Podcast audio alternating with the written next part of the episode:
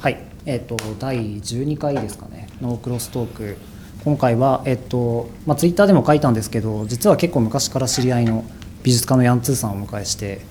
まあそのあれですねクロストーククロスダイバーシティ自身が結構そうなんですけどなんかこうテクノロジーの多様性みたいなのをどう捉えるかっていうのは結構重要なテーマになっていてまあその辺を中心におそらく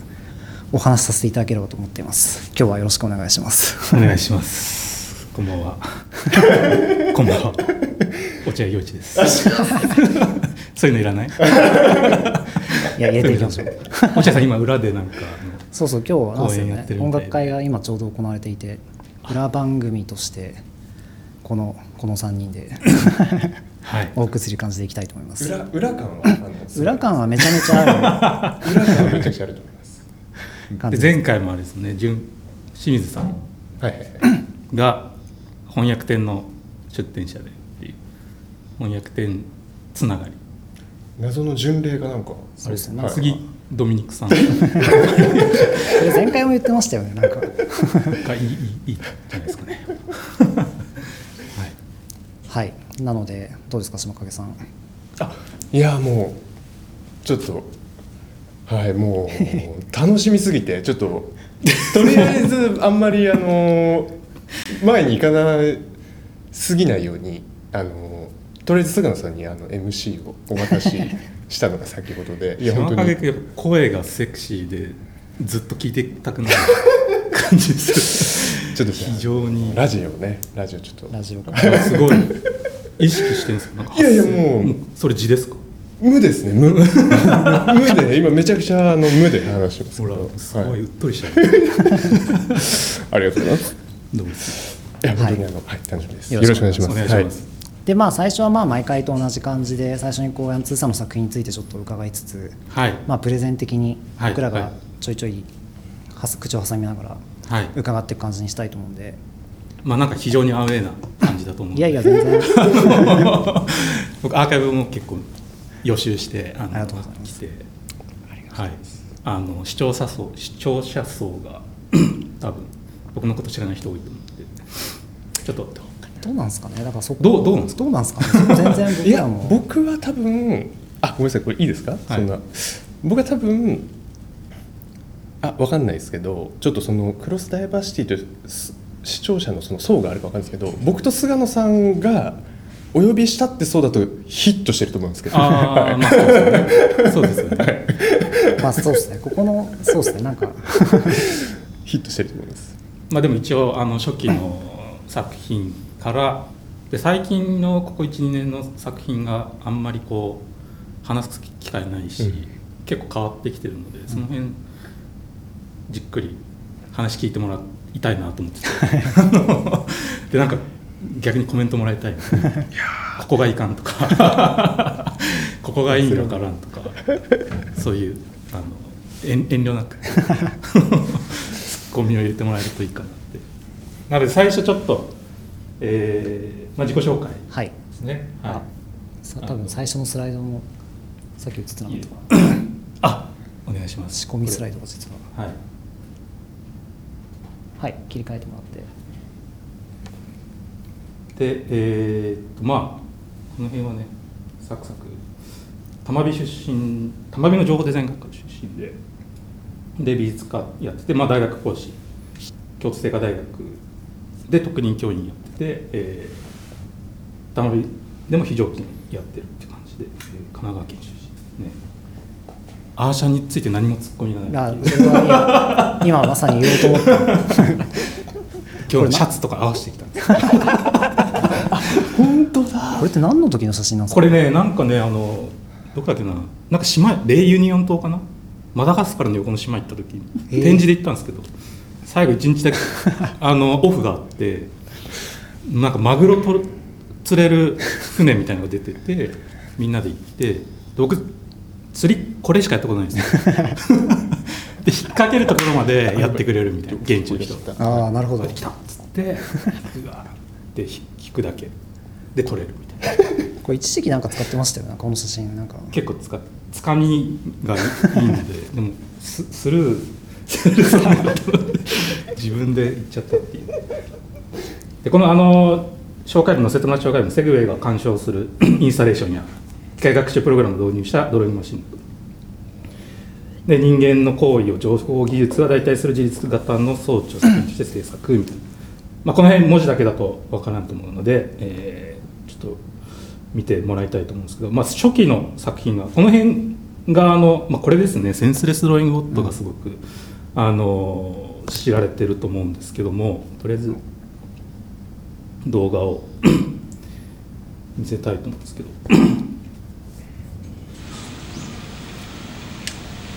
これはまああのメディア芸術祭ですね。メディア芸術祭なんかは多分視聴者層の方はみんな知ってると思うんですけども、あの菅野さんも審査員推薦作品そうです。しかもエンタメ部門。2000あエンタメ部門の僕2012年のアート部門でまあ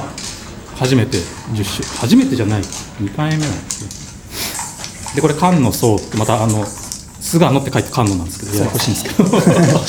そうなのややこしい。字面全く一緒ややこしいですでこういうまあドローイングマシーンでこれまあなんかまああの見ての通りじゃ見ての通りで電動スケートボードの上に、えーまあ、鉄のフレーム組んであってそこのに、えー、と二重振り子がついてて二重振り子のこうカオスの動きの先にまあスプレーのデバイスがついててでドローイングをしていくっていう 作品ですね。このサクサク知ってる人多いか。まあでこれとかでその前に、えー、ソロで作ったドローイングマシンとかもあって落書きのための装置っていう、まあ、またこれ形態違うんですけど、まあ、スプレーでこうドローイングしていくみたいな 作品ですねこれも。でこう2本のバネでつってあってそのバネの伸縮する動きがなんかタイミングよく動くとこうリサージュ曲線を描くように結構美しい曲線を描いたり描かなかったりみたいなで全てのパラレパラメータをランダムにしていてランダム性みたいなのが結構テーマになって出たりするんですけど。まあこういうのだったり初期、まあ、大学院卒業してからドローイングマシンみたいなのを作り始めたんですけどこれなんかは、まあ、センスレセンスレスドローイングボット2でそのでこれも缶の層と作っててでこれはもうちょっとこう大きいスケールで、えーと、ドローイングをできるドローイングができるあの装置にしようって、まあ、コンセプトはだからほぼほぼ一緒で。まあパラメータをランダムにすることでこれもあの自分の、えーと、噴射してる水圧とかでこうヘッドが上下してでその上下するなんかパラメータをに起因する形で左右の動きとかもこう 決定するようにしていてなるべくこう作者も予想できない動きになるように設計してる。で自律的に振る舞うようにっていう感じで 作られています。こういうのだったりね、まあ、でこう最初の初期のキャリア初期の時は、まあ、これ菅のそうですね。今ベルリンにいらっしゃってはい。まあ彼と2016年17年ぐらいまで結構コラボレーションでいろいろ作ってて。で初期のさ、えー、作品っていうのは、まあ、こういうグラフィティカルチャーですね。ストリートアート。特にグラフィティ限定的になるんですけど。そういうものに、えーまあ、なんか言及するような作品。でもともと僕、まあ、高校の時からそういうストリートカルチャーにメディアアートを学ぶ前にそういうストリートカルチャーにかなり影響を受けて、えーまあ、思春期を過ごしたので まあなんかそういうテクノロジーを使ってそういうストリートの表現をアップデートするみたいなあの思考性で 作品作ったんですね。でまあなんかこう先のコアのコンセプト部分をちょっと、えー、説明するとまあ、スタイルウォーズっていう言葉があるようにですねなんかグラフィティのストリートアートの世界ではこうスタイルがないと死ぬみたいなオリジナリティこそ全てね言われはるわけですけどなんか大学の授業みたいになってきました。でよく見ると僕があのミルセンだったんですけど結構。もう南は沖縄北はまあ仙台とかそんなの、うん、たくさん見て。で見ていく中でオリジナリティって言われてるんだけど、まあ、崩し方。文字基本的に文字書いてあるんですけど崩し方に様式美があったりするんですね。で様式美に対して伝えるっていうオリジナリティとかっていう結構相反する。シンプルに要素がこう混在してるなみたいな感覚を覚えて。まあなんかその時はオリジナリティスタイルウォーズでオリジナリティとかまあオリジナルとかパクリの応酬ですなこれ オリジナルじゃないじゃんっていう。でもヒップホップカルチャーってそういうあの サンプリングがベースにありますよ、ね、なんかそういうのに気づいて一方でなんかグラフィティのカルチャーの中ではオリジナリティみたいなのがこう、まあ、神話のように語り継がれている状況があって、そういうのにやっぱりシンプルに疑問を持ってあのでまあこういう、えーと、これ沢木のりさんの「シミュレーショニズム」っていう本があって まあ芸術全般その、えーと、これ書かれたのは1990年代前半かな、うん、80年代後半かな？そのそのぐらいなんですけど、まあ、その当時に流行ってた音楽のハウスミュージックにおけるカットアップサンプリングリミックスっていう構造があってそれがそのまま全てのあのクリエイティビティに当てはまるだろうみたいなことで説明されてて帯に「盗め」と書いてある。ね。これやってなって。そうそうそうそう。今このサンプリング感覚ってすごく伝わりづらい感じするんですよね。たまになんかこう今今の若い人って別にサンプリングカルチャーに触れる機会って実はそんなないじゃないですか。なんかヒップホップとかも申請ベースになっちゃってるっていうか。はいはいはいはい。なんか僕も多分すごくサンプリングっていう感覚にめちゃめちゃ影響を受けてる気はするんですけど。菅野さん DJ とかやるね？僕初めて出会った時 DJ されてました。けどね六本木のあのなんだっけブレッツで。そうか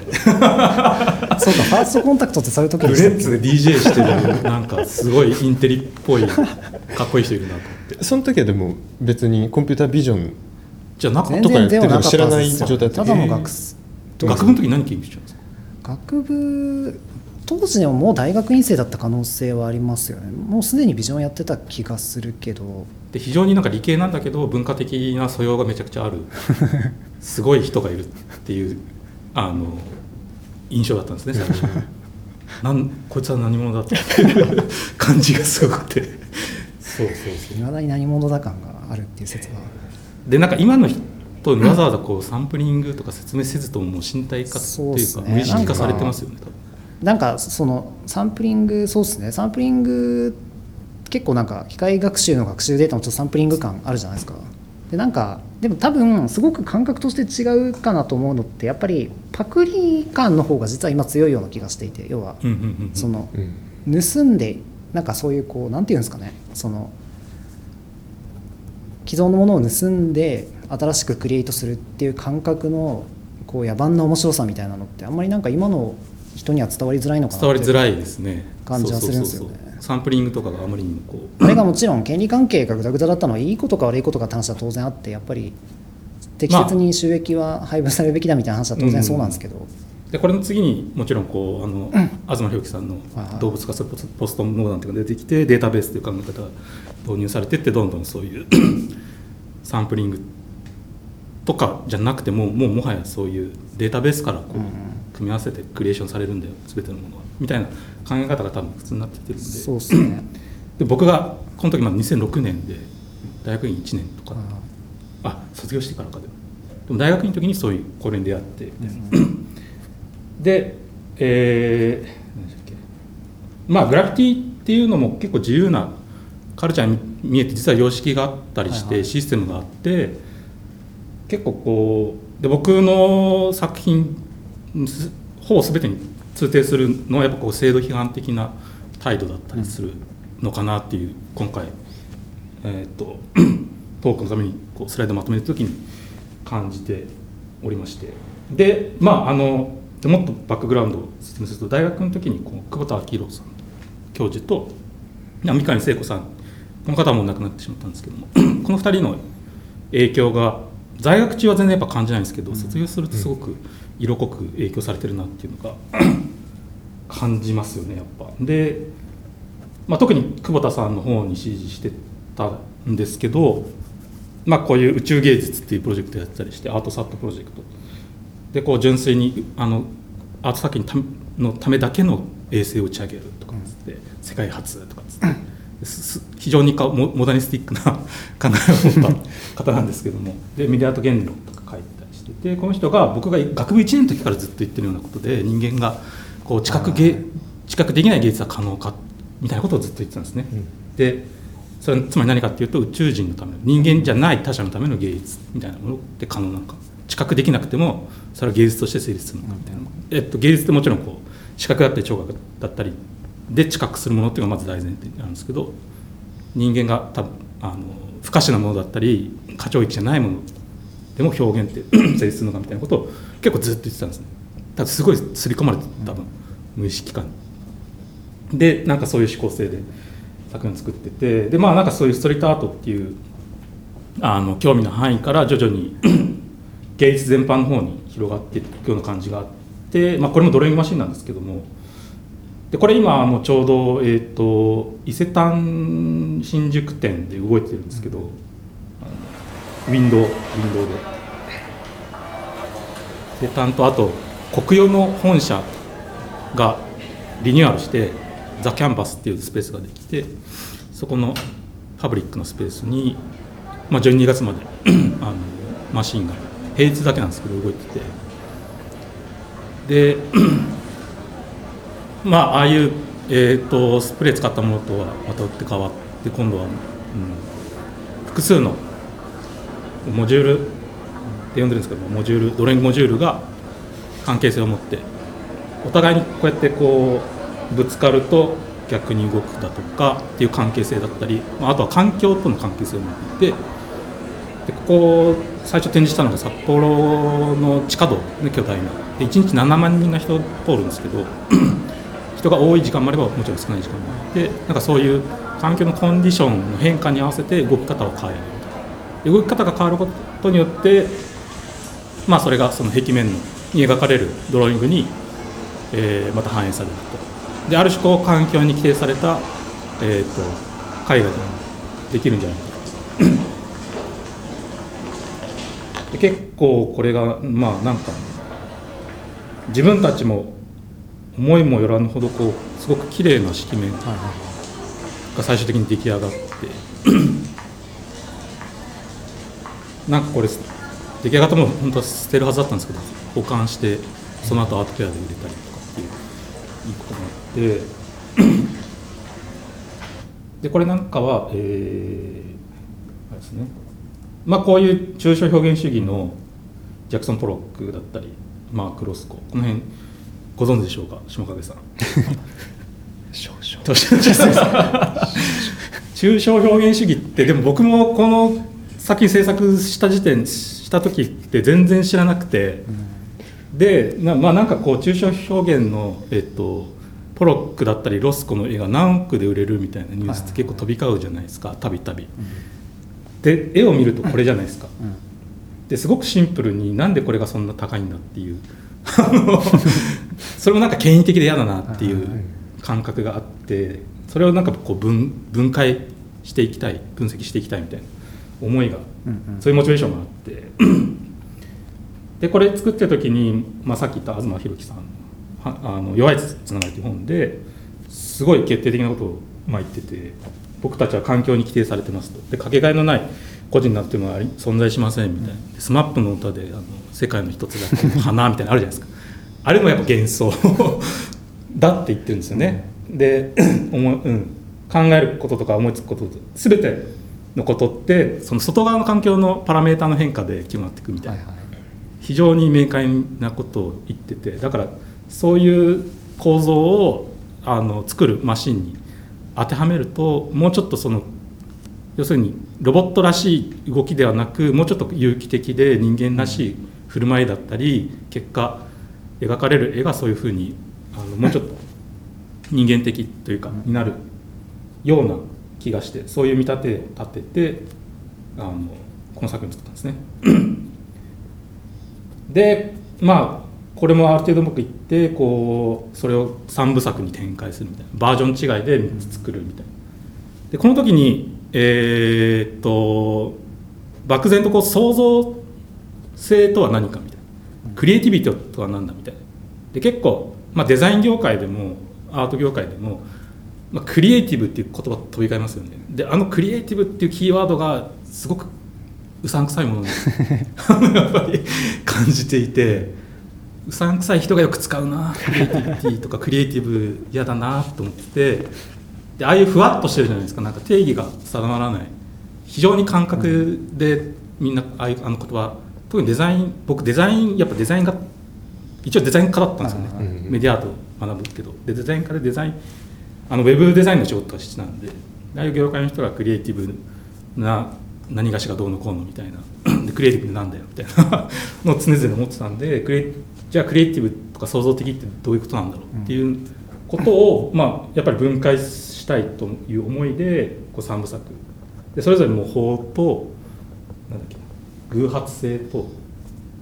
あとなんかそういうそれぞれのバージョンに一つずつテーマを当てはめて、えー作ってたんですね。でこれなんかは模倣のバージョンでえーとこれ地元の僕の地元の美術館でまずワークショップを開催したんですけどもあのさっき見せた札幌でマシンによって描かれた。あの絵画を地元の子供たちがそれを模倣するという。模倣しても模写するっていう。なるほど。結構無茶なことをして。同じ画面用意して、でこうカラー手袋をつけてるじゃないですか。あれをキネクトであのトラッキングして手の動きを。あのでそれそのデデータを取っておいてそのデータをもとに今度はマシンが子どもたちが描いたものを、えー、と模写する。っていうあの三部構成みたいな。これが子供が描いた子供たちが模写したやつででなんとなくこうその手の動きがもう数値化されてるので座標で。それまあそれに通りに動かす。まあなんかある種だからこのマシンを CNC っぽく改造して。でそのえっ、とマシンが描いたやつを人間が模は模写してさらに人間が描いたものをマシンが模写する。んですで模倣っていうものはどういう行いなのかっていうことを考えてみたりとか。でこれここで初めて機械学習を使って、はいはい。機械学習の実装自体はあの坂本さんっていう日本ユニシスの、えー、と社員の人でこの時はあの2121これも2121なんですけど、うん。なんか、えー、と協賛でその日本ユニシスの技術者の人に協力が仰げるということでお願いして機械学習を使いたいどうしたんですって。でこれまああそうだ学習っていうのがテーマだったんですね、はいはい。学習をテーマにしてでこれにあの 来たお客さんがこのデジタルノート上にあの、まあ、感想とかなんかいろいろ文字を書くんですね。でコロナ前だったのですごくいろんな国の人がいろんなことを書いていくでその文字の意味ではなくて形状を学習するんですでその文字らしい文字のように見える線の集合みたいなものをまあクラスタリングして非常にベーシックなあの機械学習なんですけどその線を分解してクラスタリングしてまた再構成するみたいな。でその文字っぽい、えー、と線の組み合わせっていうのをこう生成してソフトウェアの中で生成してそれを、まあ、書いていく。まあすごいなんかこうぐちゃっとしたものになるんですけど。はい。っていうものをやってみたりとか。でこれ3つ目で、えーとまあ、偶発性ですね。これは偶発性がテーマで、まあ、こういうふうに書いてるんですけどセミセンスレスドローイモジュールっぽい動きをしてるんですけどその描画面の反対側に僕と菅野のポートレート。が一応止まって見えるんですけど一応動画で撮ってて。それがプロジェクションされててそれを、えーとまあ、機械がカメラで捉えて、まあ、ポートレートを描くみたいな機械がね。でそういうまあなんかもちろん肖像画みたいな文脈も意識してたり、でこういう間に鑑賞者が通ることによって、まあ、なんかノイズの成分が入ってくるみたいな。で偶発性を積極的にこう呼び込んでで結果的にまあなんかうっすらポートレートみたいなのが描かれる。これって ICC でしたっけ？これ最後のやつ ICC ですねこれ2015年にこう3つやってすごい大変だったんですけどこの時にたびたび僕菅野さんにあの アドバイスを仰いで て非常にあのパーソンいいスクショですよね本当に。これこれほんね。昔の昔プレゼンする時によく使ってた。ですごいクリティカルにまたドーンとこうスパーンといいこと言うんですよね 菅野さんって。非常にもうなんか聡明だなっていう感じなんですけど。でそのクリエイティビティとは何かっていう話をした時に学習と模倣と少しのノイズって人間のクリエイティビティの本質に近いみたいなことを言ってたり、まあ、オーディエンスとフィードバックの中でノイズが増幅するプロセスそれ自体がマクロな視点から見たクリエイティビティ。非常にね これもうなんかグッときますよね。これをもとにねほぼこれこのキーワードをもとに作ったと言っても過言ではない。さっきの三部作はね。今日もなんかいいアドバイスもらえるかな 思ってます。新しいスライドが追加されるよこの場で。でまあこういうことだと。最初に模倣なんかまあ特に、えーまあ何でもそうですね。あのでまあなんか表現する時ってやっぱりこう模写人の真似から始まってで真似だけやってると真似だけしてるいろんな模倣をするんですね。で学習していくと。そうやって動かしてる中ですごくフィジカルに、えー考えこう考えてたけど結果こうなってしまったみたいな偶発性みたいなのが絶対起こり得ると、でそういうものを、えー、と選択していく。人間が。でこれはありかなしか。でそれの選択の繰り返しであの独自の ものが出来上がっていくみたいな構造があるんですね。一応これ僕の中で創造性っていうものがストーンとこうあの説明できたかなっていう感じなんですけど。で、えーまあ、創造性に対するこう創造性っていう言葉クリエイティビティって言葉がなんか権威的に感じていたのでうん、まあ、反反権威主義みたいなマインドがうん。ストリートアート好きだった頃からあって、えーそういうものに対してこうあのアプローチするような作品が結構多くてで一方でさっき機械学習とか、まあ、ゼロから本当にアクリル切り出して 3D プリンターであのなんかパーツ出力してゼロからロボットを作るみたいなアプローチをやってってでもやっていくうちにやなんかロボットが作れるからすごいとかロボットがすごいみたいないくらこう美術に対してなんかすごいコンセプトを用意してアプローチしてもその手前で見る人が止まってしまっていたり、まあ、やっぱりプログラミングだったりフィジカルコンピューティングってすごくなんか特権的な、あの行いに見えるじゃないですか普通の人にとっては。でなんか難しそうみたいな。でそういうメディアアートとしては一般的な作る工程なんですけどそういうものを使わないと果たしてメディアアートって作れないのかっていう疑問が一方であってでそれもある種権威的なことで、えー、となんか創造性みたいなのをごまかしてるような感じがして「カーゴカルト」っていう、えー作品、まあ、これも今まだあのたびたび作ってる作品ではあるんですけどもこれはあの石毛健太っていうまた別のアーティストとコラボレーションしていて、でまあ言ったようにこう、まあ、動く家電とか電池で動くおもちゃみたいなものを、えー本当にハッキングをすらせず一応よくあるベンディングとかはこう側を外して基板にアプローチしてのあの回路をショートさせてっていうのあるじゃないですか。あれもあれすらせず動きをもうそのまま使う、そのものがもともと持っているものでもってそれを組み合わせるだけである意味こうドライブマシンというものが作れてしまうっていうことにまず自分が気づいてしまう。だむしろそっちの方が豊かなんじゃないかっていう。そう。で菅野さんなんかも今こう機械学習みたいなものを民主化したいみたいなモチベーションがあると思うんですけど、まあ、僕もそういうことに気づき始めこの特権的な手手段を使って作る作品を作るってしまうと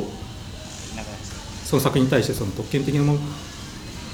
えーと技術とかだけをしか見られなくなってしまうっていう構造がに気づいて。これなんかもう本当にクッキーモンスターのあの報復 Z するおもちゃがあってそのおお尻に青い油絵をつけてますでこれも一応なんかねあの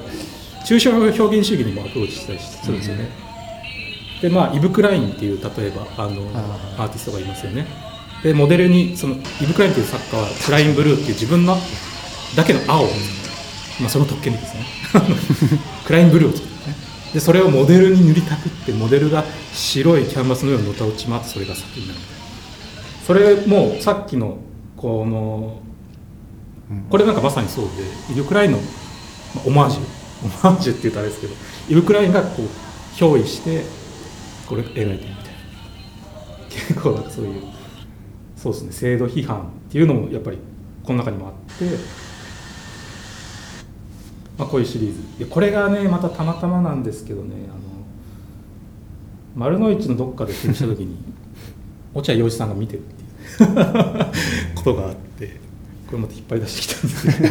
ど わざわざ画像を「あ落合さんあの時見てたな」みたいな。すごいじっとりじっと見て当時感を感じるなんか。何も言わずにあの去っていった「はいよお茶お茶」ってですよねはい。ここまで全部ドローイングマシンなんですそうですね確か ドローイングマシンだから世間的にはドローイングマシン芸人みたいな感じで見られていて、まあ、それにも不満があって。で、まあ、このカーボカルトとかやり始めたぐらいからそのものそのもの自体とか、まあ、哲学的なその存在論みたいなものだったり、まあ、この他者っていうのは多分クロスダイバーシティっ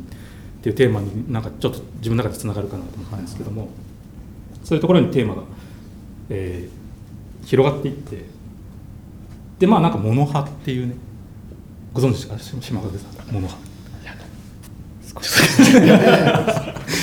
これが面白くてなんか当時知った時は。だから僕すごい全然美術のこと全く知らないぐらいの感じでなんか徐々に面白いものを知知っていくみたいな卒業してからでなんかこう考えてみたいな感じ逆にモノ派っていうのは僕なんか逆にヤンツーさん経由で学んだって感じですあ本当ですか？もう全然。こっちからしたらなんかすごく合理的ななんかこうテクノロジーって合理主義の塊みたいな感じじゃないですか、うん。で合理的な考えのもとで、はい。非常にあのエレガントにこう無駄なくあの設計されて、まあ、動くものだったら動くものみたいな作ってたんですけどこれなんだこれはみたいな、まあ、岡本太郎じゃないですけどなんだこれはってなっちゃったんですね でこの例えばこの「位相大地」っていう作品はあの 2. 点何メートル ×2. 点何メートルの円筒状の、えっと土の塊が地面の上にこうドンってでその同じマス穴が開いてる以上みたいな。うんうんでなんか大地の位位相がずれずれたというか そのまま出てきたでこの関根信夫っていうこのね勇ましい この作品たまびにあるんですけどそうとか岩石を和紙でくるむ以上みたいな。なんてこった？意味意味わからなすぎるみたいな。この面白いものは何だ？これとかもやばいですよね。だって意味不明ですよ、まあ、いわゆるなんか現代美術らしい現代美術というか、あの普通の人がもう理理解できなくてあの見てくれないようなものだったりするんですけど。でまあ作らないことを作ったとかって言われたり、その裏側にはその前に具体っていう、えー日本の美術の動向があって、まあ、反芸術それまで芸術されたなかったものをどんどん芸術するみたいな動向があったりするんですけど裏側には。でモノ派で言われてることっていうのは異質で、えー対照的な性質を持つものとものの遭遇によってだからこれで言うと和紙と岩石しかも巨大なねそれがこうくるまられてるっていう関係性っていうのは、まあ、なんか普段見ないじゃないですか。でそういう異質なものものの偶有的なあの要素様態属性を相対化し無かせしめその衝撃から存在の利益を監督させる。やばいっすね。なんかもうパンチラインすぎる。確かに。無かせしめ。そ うでもなんかストーンとこうこれもね、あなるほどってなっちゃったんですよね。なんかこのえっとそう峰村さん。峰村さん、うんうんうんまあ、有名なあの批評家の人が「モノハートは何だったか」っていうテキストでこういうふうに書いてた。なんかこう異質なものが出会出会うで相対的に紙なら紙岩なら岩岩っていう役割があってその役割のもと周りの環境関係性を持ってそれがそれとして認識されるんですけど紙と岩がいきなりこうドーンって出会っちゃうと、もうわけわかんなくなっちゃうみたいな。なん何の記号性もな取っ払われてしまい。なんか爆発するみたいな感覚。分かんないけど。それそういうふうに理解しておもろいってなって。まあこれは結構関係性のことを言ってると思うんですけど何においてあるかとか 何によってあるか。でこういうものに影響されて、まあ、この「アバターズ」っていう作品僕はあのこれもコラボレーション菅野壮とコラボレーションで僕僕は本当にあのモノ派の考え方からこういう作品を提案してまあうまく2人の関心の落としどころで作品作ったんですけど、まあ、こういう作品でワイカムで最初に発表したんですけどワイカム僕と菅野壮とあとワイカムインターラボの、まあ、3社の共同で作った作品でこれは2017年18年かな。あのメディア芸術祭で優秀賞をいただいたものですね。でまあこういうふうに 空間にすごく多様ないろんな扇風機見ての通りカラーコン車石膏像電話結構いろんなものがあって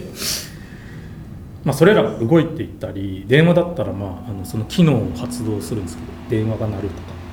扇風機だったら扇風機が回り出すとかそのものが持ってる固有性みたいなものを、えー、持って動く。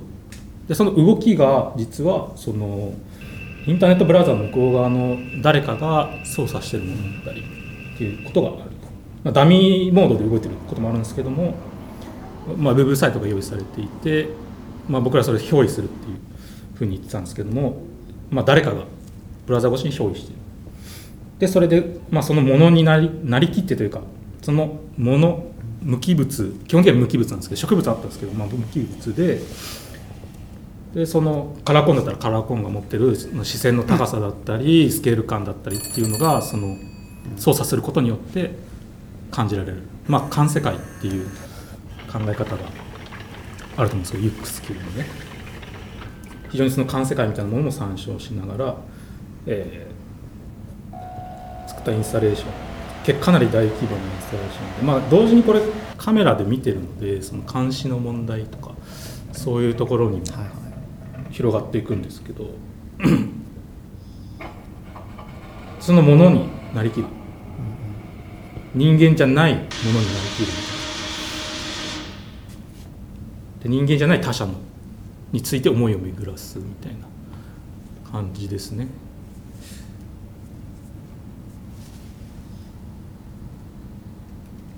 で、えー、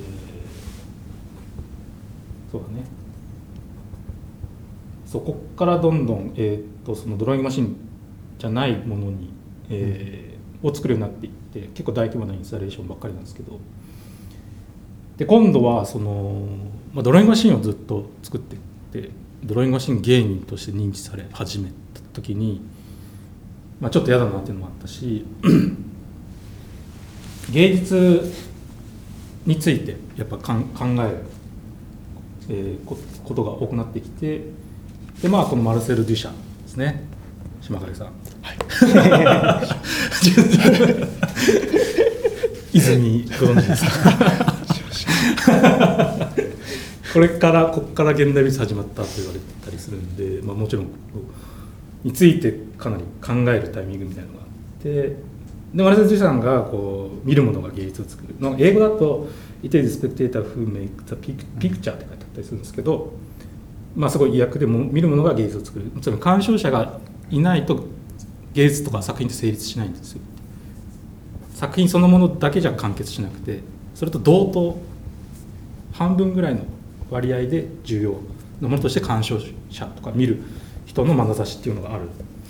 ていうふうに規定していたんですね。でまあじゃあ見ることとか鑑賞について考えようとなった時に、まあ、ある種その表現する主体としてドローニングマシンを作ってマシンに表現してもらってたのでそのマシンが表現した作品らしいものを今までは人間が見てたんですけどそれすらもえー、と人間が見ずに人間じゃない主体が干渉するしてはどうかっていうのをざっくり考えたんですね。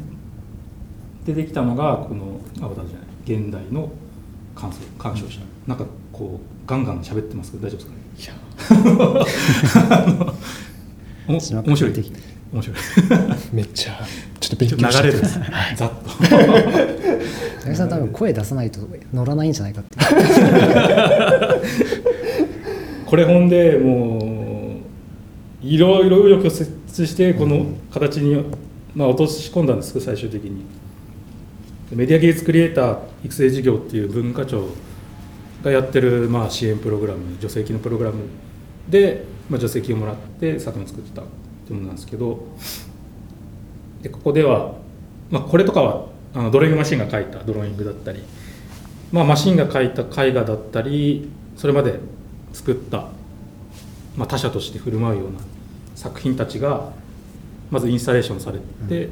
でそのインスタレーション空間作品が展展示されてるインスタレーション空間をここではこのセグウェイですね。見ての通り。セグウェイを鑑賞者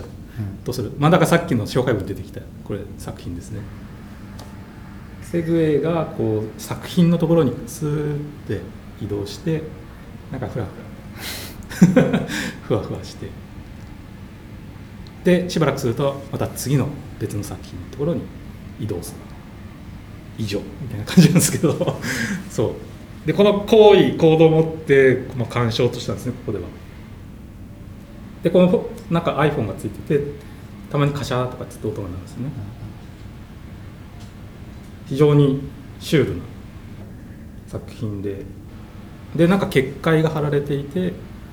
人間の鑑賞者はその外側からセグウェイ鑑賞者としてのセグウェイを見る。鑑賞者が鑑賞者を見る。構造になって。これも国立新美術館に展示した作品ですね。まあこれもいろいろあってですまあこれすごいコンセプトなんですけども見るものが芸術を作るっ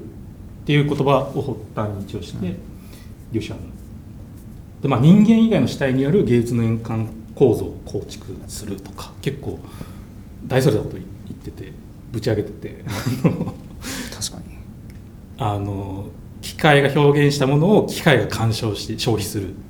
そこに人間が入ってこないみたいな、まあに、厳密なことを言うとね僕が作ってるんで。しらけちゃうんですけど。であらゆるものがまあその可能性の話というか、まあ、ゲゲゲイツってもう漏れなくフィクションだという考えに最近最近でもね切り替わったので、はい、あらゆるものが他者として扱われる可能性がある21世紀、まあ、その AI みたいな機械学習がもっとよくできたものになってきて、完全に他者みたいに振る舞うようになったらあの、まあ、そういう可能性もあるんじゃないかっていうことをいち早く示唆するような、考えてもらえるような作品にしようとしてあらゆるものが他者として扱われる21世紀的思想の社会への変換変遷変遷を示唆する。っていう目的の作品ですね。で、アート is not about itself。アートはだから、うん、はいはい作品自体じゃ関係ですね。その鑑賞者の眼差しによって成立すると。で、これを制作プロセスまた女性プログラムだったんでいろいろあったんですけど、出てくるんですね、また。いいスクショです。ねしかもなんか僕結構覚えてるのがここに至る前の時に多分僕自身が視線推定の研究とかしてたのもあってなんかたまにそういう話してましたよね。なんかこう。そう、たまになんかチャットでたびたび。か見るとはどういうことかとか非常に僕にとっては重要な人物なんですけど でそうえドクターからでしたっけ？視点入力そうっす。ドクターから割とずっと。でそ最初は確か純粋にコンピュータービジョンだったんですけど、はい。201617年ぐらいからあの機械学習が入ってそうなんですよ。ねよねはい。そう。あらゆる研究に機械学習が導入されていくみたいなタイミングだった、ね。懐かしいですね。今じゃ当たり前だけど えーってなってそう。そうなんですあよね。おもろでなんかその視線の眼球の 3D モデル作ってとか。そうっすよね。なんだその世界みたいな。なんか。そう。でそれスクショ撮ってすげえ面白いなみたいなで相談してたんですよね。あの見るってどういうことかっていうことを考えた時に視線入力。すごいプロパーな人がいるんですって。そう。で、まあ、あともう一人稲福君っていう僕の大学の同級生にいつも難しいところを実装してもらったりするんですけど。でその時菅野さんがあの教えてくれたのがこのカンカンでいいのかな、はいクリエイティブアドバサリアルネットワークスこれって今なんかどうなってるんですか？この研これ究要はなんか元になってるのががんっていうあっちはまだ全然研究は進んでて、ていうかなんか出力のクオリティが上がりすぎてこうわけわかんない感じになってそうそうそう 人間がこう理解できないうんような状態になってでも実はなんかこっちのそこにクリエイティビティを与えるのをどう捉えるかみたいな話ってあんまり実はこの後後続の研究って出てない気がないんしますですよね、これあんまりだから合理的じゃないからですよね多分。何も使えないででも当時これ聞いた時にはこれだってなって。まあそのがんっていうのがまあ一個のシステムの中に2人いるみたいな状況ですよね、二重人格みたいな。でどっちかが監査役でみたいな。うん。どっちかがこうドライブしていくみたいな。でそのそれの変形版が缶で、はいえーなんかバグみたいなものを正解として採用していく。でまさにあのこれの数年前に行われた議論がその実装されたようなバグみたいなものを採用していく。で逸脱した新しいものを評価。でそれってなんかまあ芸術を鑑賞したり評価する人のそのもの。これを使えばいいんだってなったんだけどちょっとなんかいろいろあってちょっと無理。無理だ。ちょっとごめん。これがプロパーだけどこれじゃこれは間に合わないってなってでなんかまあ自分の初期に立ち返るじゃないですけどボット的アプローチにこう展開していく。でこれはなんかつまりどういうことかというと何も見てなくてカメラとかついてないんですよ。ねそう。でじゃあどうやって動いてるのかっていうとあの Bluetooth ビーコンによって、えーまあ、GPS の測量で使われている方法と一緒でこういうふうに、えっと、作品一個一個に Bluetooth のビーコンが入っててあと空間の端とかに仕込まれててで移動することによって、えっと、強い電波っていうのが変わってきますよね。で、えっと、つ強い電波上から3つ捉えてそこからこうあのこの測量方法ですよね。座標の、えー求め方をしてで自分が今どこにいるか。で次どこ行くべきかっていうのを決めて動かしてる。だからもう何何も見てなくて空間を本当に単純に移動してるだけ。っていう振る舞い。で非常にボット的ですね。何もこう考えてないような。でそういう振る舞いが、まあ、現代の、まあ、特にこう美術館に来て、えー対して作品を見ない人。またこうね批判的になっちゃうんですけど対して見ない人ね。写真バシバシバシって撮って 終わりみたいなね。考えてね仕事しちゃってだから映えみたいな。海外とか行くとね結構日本よりもっと顕著に行ったりするんですけどなるほど。もうセルフィーの背景になっちゃってるっていう。セルフィーあの、まあ確かに。めっちゃいるんですよ。めっちゃいますね確かに。でそういうひ、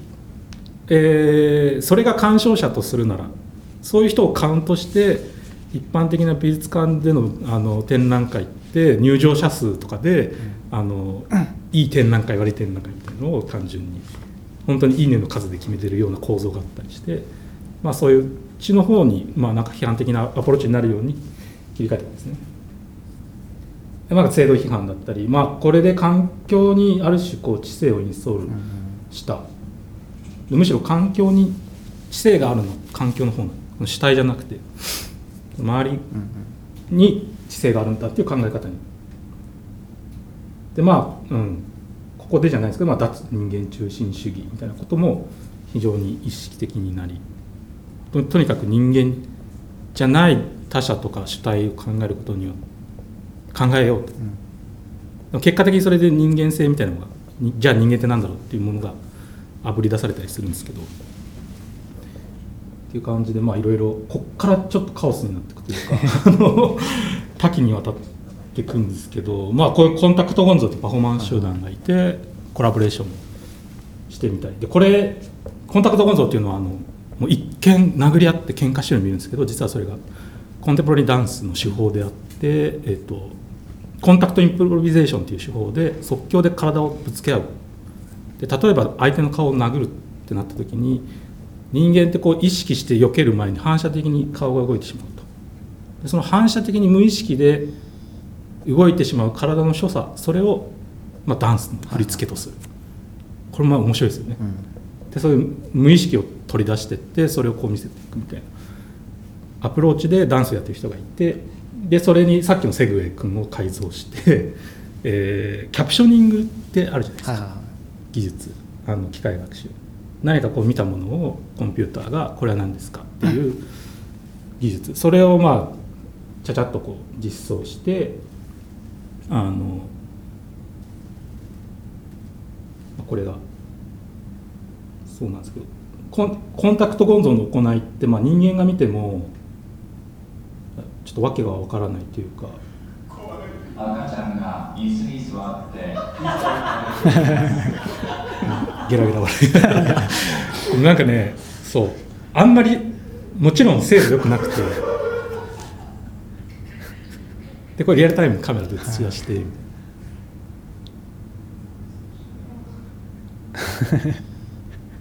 の男性がソファに座っていますか？でこれは割と、まあ、よくできて例えばゴゴンゾがジャンプした時にカメラがその機械学習を捉えるとなんか男性がスキーをしていますとかなんかそういうはいはい。やっぱバグを取り出してそれをそのまま見せるみたいな。でその生身の人間とまあ、ある種こうロボットの主体によるパフォーマンスっていうのを試みたり非常にこれは実験的だったんですけど。これもこれこれをやることによってやっぱりこのなんて言うんだろうな。人間っていうものがもうよりあぶり出される。こう比較対象としてこのボットみたいなものがいることによって。でこれをこの展覧会を見たあの住友文子さんっていう元アーツ前橋の館長やられた人なんですけども感想をくれたんですね。でやはり身体は言語から逃れるものでだから他者性が明確に現れるんでしょうねと。そこで痛みを分有しつつ他の身体を信頼するコミュニケーションが行われていることが言語的な AI とのコントラスト的だと見えますとかなんか結構いいコメントもらって面白い。ですごい言語的な干渉は近代科学のデカルト以来の分析的世界の理解なので AI と結びつくみたいなで一方でそれを抑圧してきた無意識の領域ですね。ゴンゾが扱っている領域、うんうん。どのように扱うか。でそのゴゴンコンタクトゴンゾっていうのはそういう意識とか言語みたいなものからこう逃れる身体みたいなのをそのまま見せているからすごく面白いって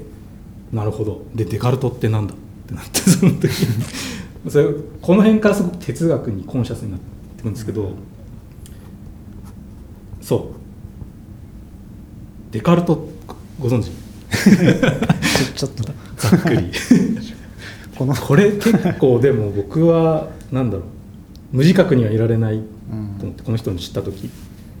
いややっぱこの人の後にライプニッツみたいな人が出てきてライプニッツがあの二進法だはいはいか発明してコンピューターが生まれたみたいな。た落合さんがよく言うフレーズだったりするんですけどこはいれこの流れって。そう。デカルト以降すごく、まあ、だから近代哲学の始まりの人で、えーまあ、言語によってこう全てのものを分析とか分解しようとした人で意味にとらわれとらわれる。とかまあなんか、まあ、なんかいきなり Google が出てるんですけど Google 言語によって人間の知性を保存技術再構築しようとしてみたいなことを考えてでこの住友さんに、えー、展覧会誘ってもらってこれ最近の作品2019年の作品で干渉から逃れるっていう作品を作りました。これがあの翻訳展にも出してた作品で翻訳展だと結構バージョンが結構違うんですよね実は。こっちが本来の姿でで今度はですねあの他者を作るみたいなことでやってきたんですけど どうにか他者のようなもの。これはもう本当に作品が主体となる。で人間の鑑賞しに来たお客さんが来るとその作品がお客さんから逃げる。とかあの、まあ、厳密には見えるんだけど近寄って見ようとすると嫌がるていう所作を実装するっていう感じですね。これ弥勒菩薩なんですけど 弥勒菩薩のレプリカで。正面見ようとすると背中向いて逃げていってしまう。絵画も伏せてしまう。で映像作品っぽいものもあるけど見ると見ようとすると、まあ、壁に沿ってスライドしてって遠ざかってしまう。でとにかくこう人間の鑑賞者さっきそのデカルトの話じゃないですけど まあしっかり見ようとする人はそうやって意味意味で分析分解しようとすると。でそういう人間のそういう、えーなんでしょうね。近代西洋以降の、まあ、人間らしいとされる営み意味によって対象を理解していくみたいな。ことをされるのを嫌がる。作品自体が。分分析されたくない。みたいな感じで逃げているっていう作品なんですね。でその絵画とか彫刻以外にこう大きめの画面があってで Google の検索画面が表示されていてで作品がそれぞれ3つあるんですけど喋っててなんで人間から逃れなきゃいけないかっていうことを作品自体が解説してるんですけど、まあ、結構哲学的な難しいこと言うんですね。でその喋ってることを片っ端から拾い上げて Google の音声検索にかけて端からこうけんググっていくみたいな画面が点在してるでそれがまあ意味によってこう分解分析しようとする鑑賞者の、まあ、一応メタファーみたいな感じ、なのでまあ厳密に言うとこれもあの人間を解説せずとも、えー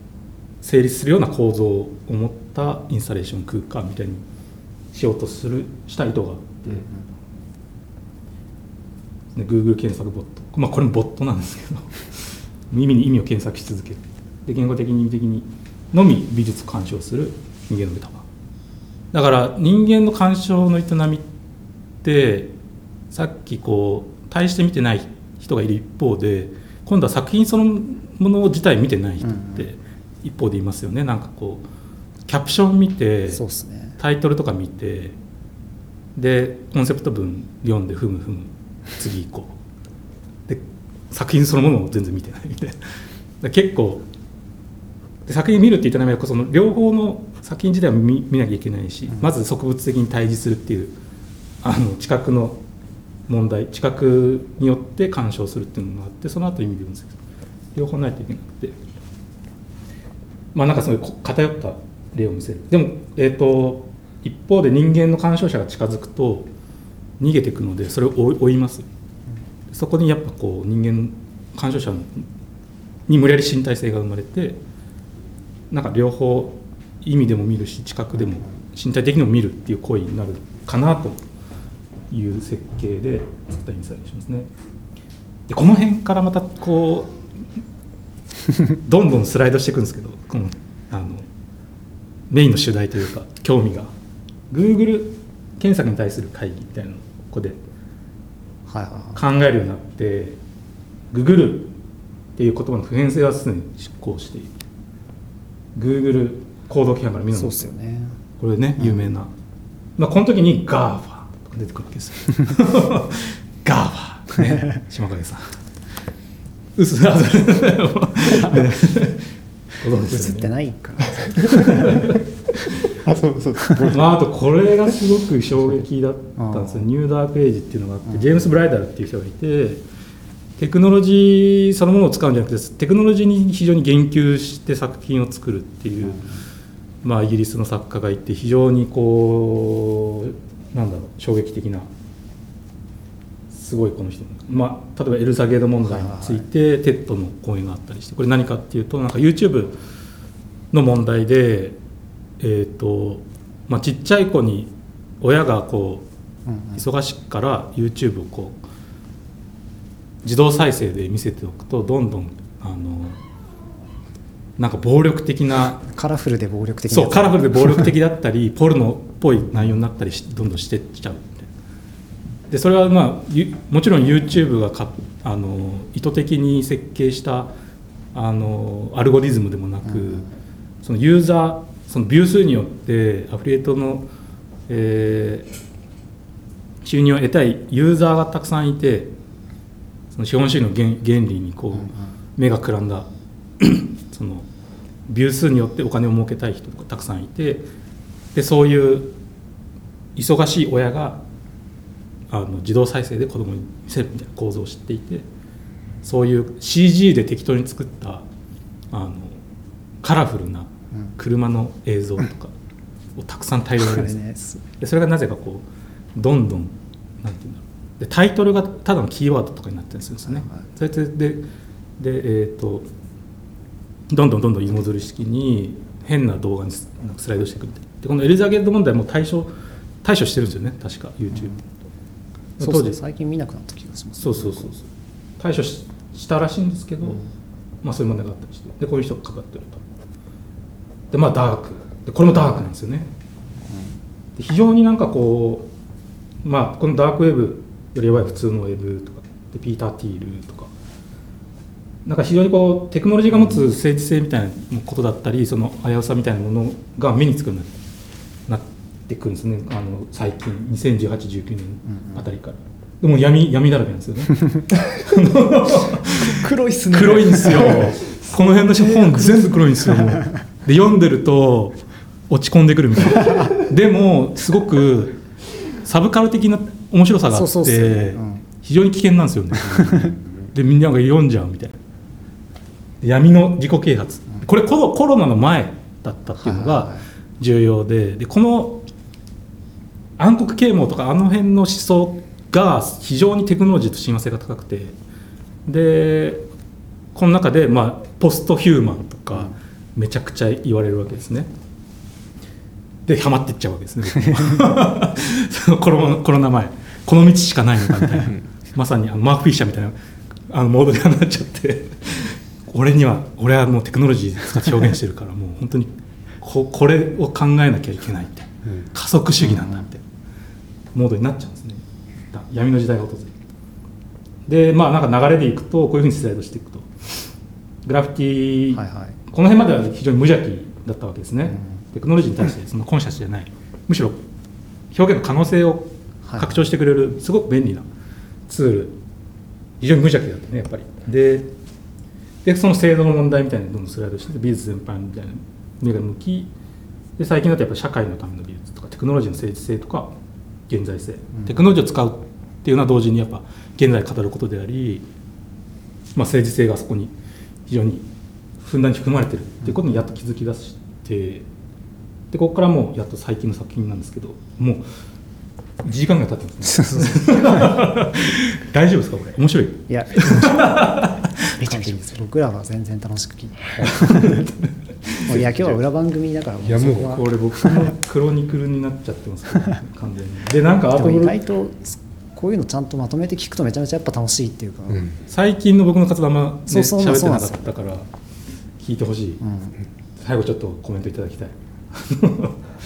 でああのブロックチェーンですよね最近のはい。技術として、でやっぱりこう使いたいと思うわけですね。あの加速主義だったんで これ使ってそう。で新しい制度としてブロックチェーンっていうものに興味、やっぱり可能性なんかまあインターネット以以来の画期的な発明って言われてるぐらいだったんで、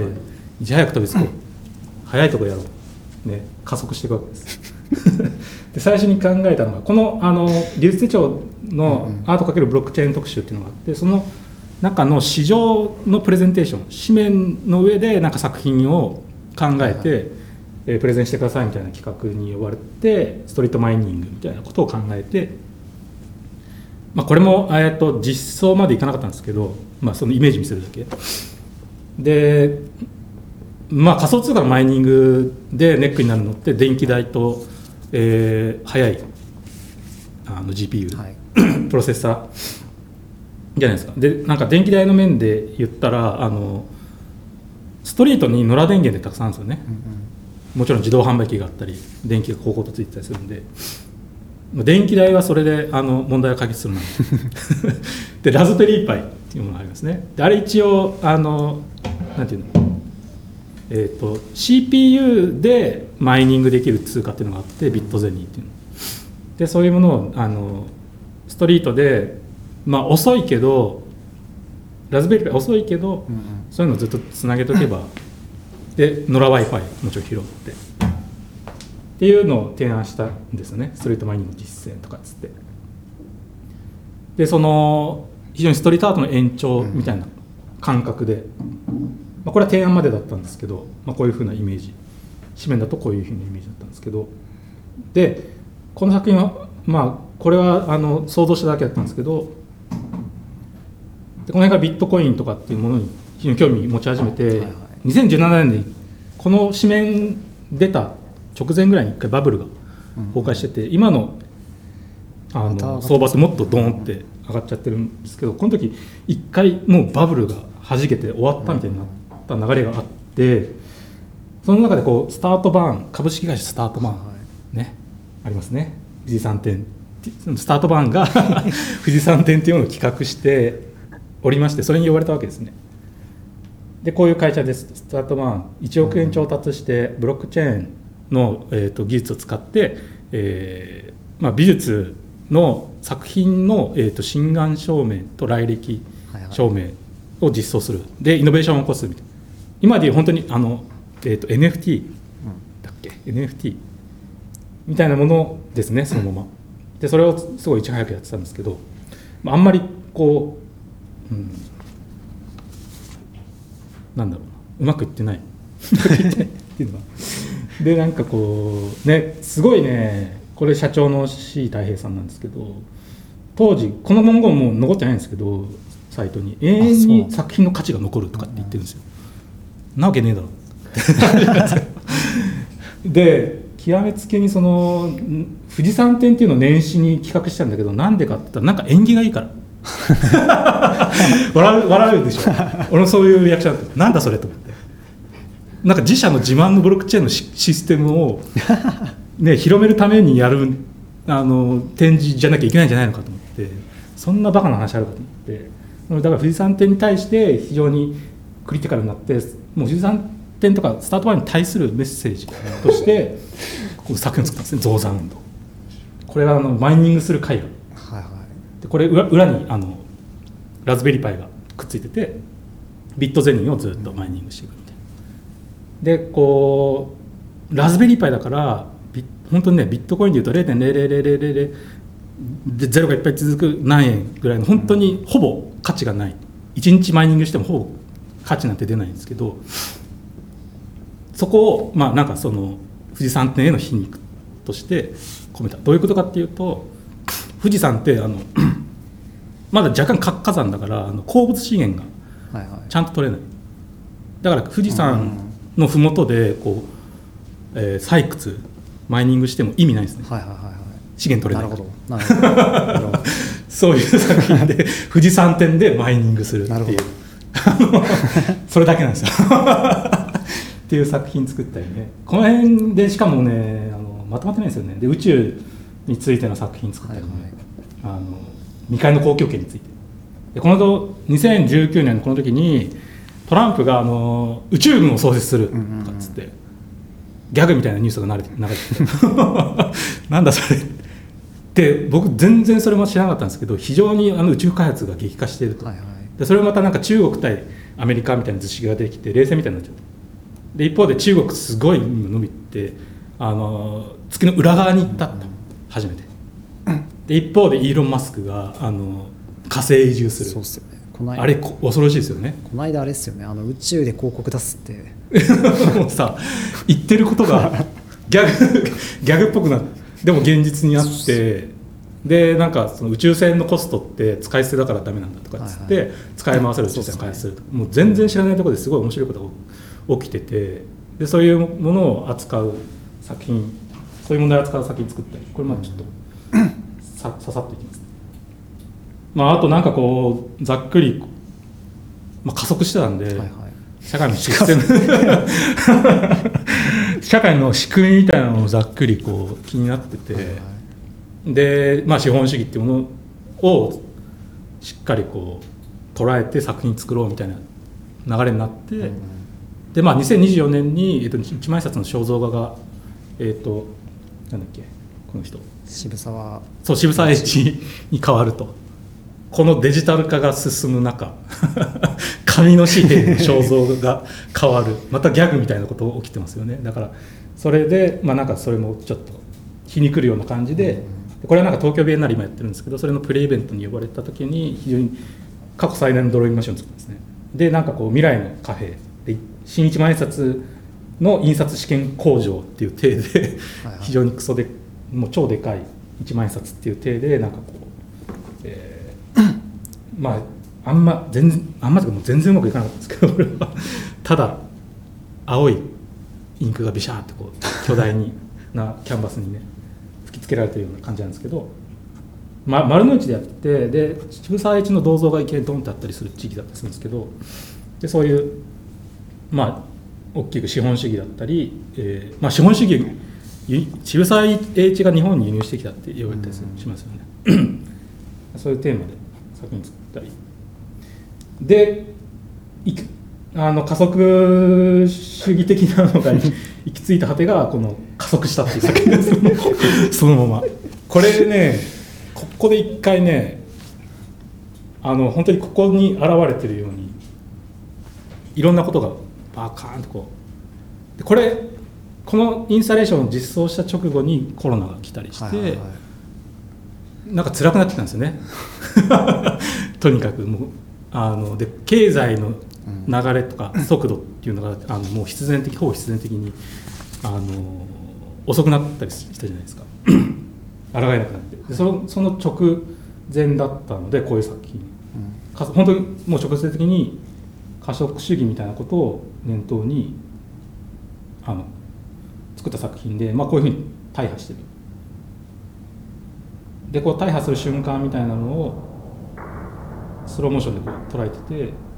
なんかこの映像が流れてく。はいはい。地面に叩きつけられるものたち。をこう、まあ、石膏像だったり。そういうお落とすオブジェクトが実はそのベイパーウェーブっていうまたその加速主義と結びつく文化の動向で扱われるモチーフこういうブラウン管のテレビだったりでっかいディスクトップのマシンだったり石膏像みたいなものをとにかく高いとこから落として加速させるんです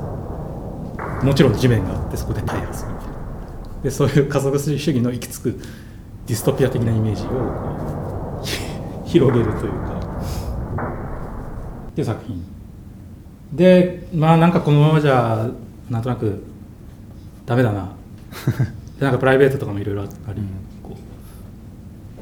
う遅くしていきたい。なんかししんどくなってきたんですよね、はいはい。私なんかその加速じゃなくて加速しない可能性コロナによってなんか見えてきた感じがうんうん。あり、で、えーこれは今年の作品というか、まあ、これグループ展を企画して自分がキュレーションしてで今やってるんですけど「新しい実存」っていうタイトルのグループ展。でこれグループ展なんですけどえーっと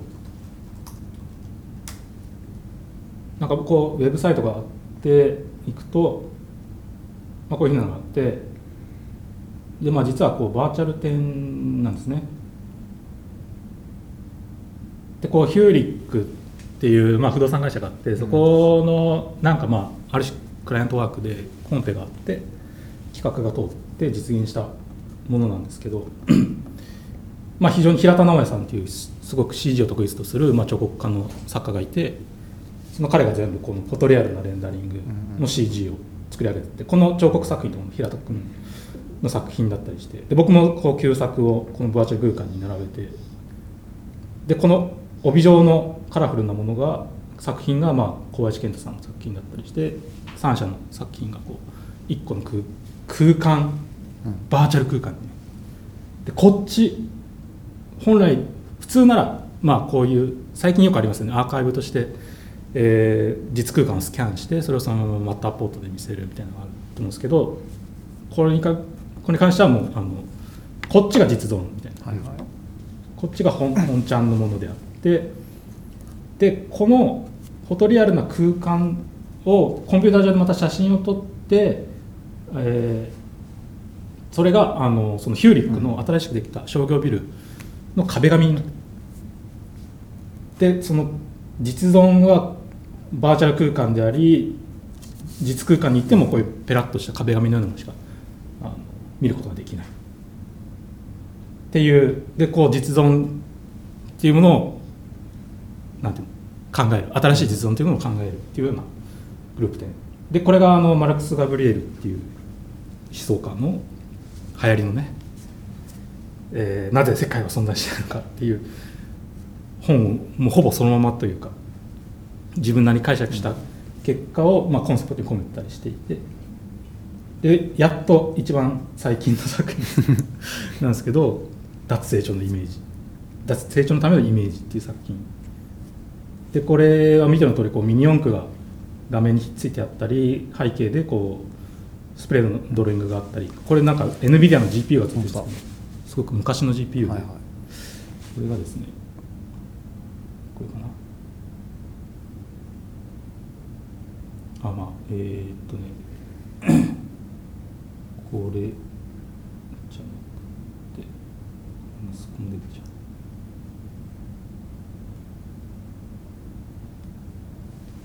でまあこう画面上こうミニ四駆がめちゃくちゃ遅く走ってるんですね。でミニ四駆っていうともうパッと見もう速そうだし めっちゃ速いものなんですけどそのモーターをですね遅いものに遅いものをあの仕込んでまあ、うん、こういうこういうものなんですけど、でとにかくそういう加速した自分自身をこう眺めるようにこう遅い遅さについて考えたりとか、なんかこういうこれなんか地元で見つけたなんかぶっ壊れた車なんですけど養生テープで直そうとして ってこれ非常になぜなんかよくわかんない感動してしまってこの感性すごいな。養生テープで、まあ、適当に直そうとしたとしてもこのイメージを作り上げた主体のポテンシャルの高さすごいなみたいな。でこういうなんかある種失敗してるんだけどすすごくある意味成功してるようなイメージみたいなものをこう並べる。でこれとかあの石膏像のを 3D プリントしたものでサポート台が取れない、うまく取れなかったんですねこれ。硬くて。でもこの取ろうとして削られたこのサポート台の造形がある種彫刻で、まあこれこっちの方がかっこいいじゃんっていうある意味失敗したイメージなんだけどなんかこう美的に美しかったりして、はいはい。そういうものを採用していくみたいな感じで非常にこうガーッと加速してって今こうどうにか遅くしようとか脱成長したいな、まあ、このこの本を読んだりして今すごく流行ってる あの人申請の資本のみたいなのに影響されてはい。ここまで。すげえ時間これちょっと延長していいですか？お願いします。独演会みたいになあ一平さん大丈夫ですか？すいません。これはもう。これなんかスライドしてってるんですよ本当に自分の興味。非常にそうっすよね。でもなんか一貫する何かあれはありますよね。なんかスタンスというかそのテクノロジーに対する距離感みたいなのはなんかすごく一貫しててそこがその内部に乗っかってるところはちょっと皮肉寄りのスタンスになって、改めてもう少し批評的なところに行くっていう感じなのかなって今改めて見てて思いましたけど、ただなんか多分そのその中でずっとその距離感は保ってるというかなんかそのテクノロジーに対する距離感みたいなものはとかそのさ最初から多分反権威的なスタンスって話はしてたと思うんですけど、うんうん。多分そこ自体は実は多分カウンター感みたいなのは結構通底するものとしてあるのかなって感じはすごいして。菅野さんはなんか共感してくれるみたいな。そうそうそう。結局そこなんですよねなんか、はい。そこのマインドが割と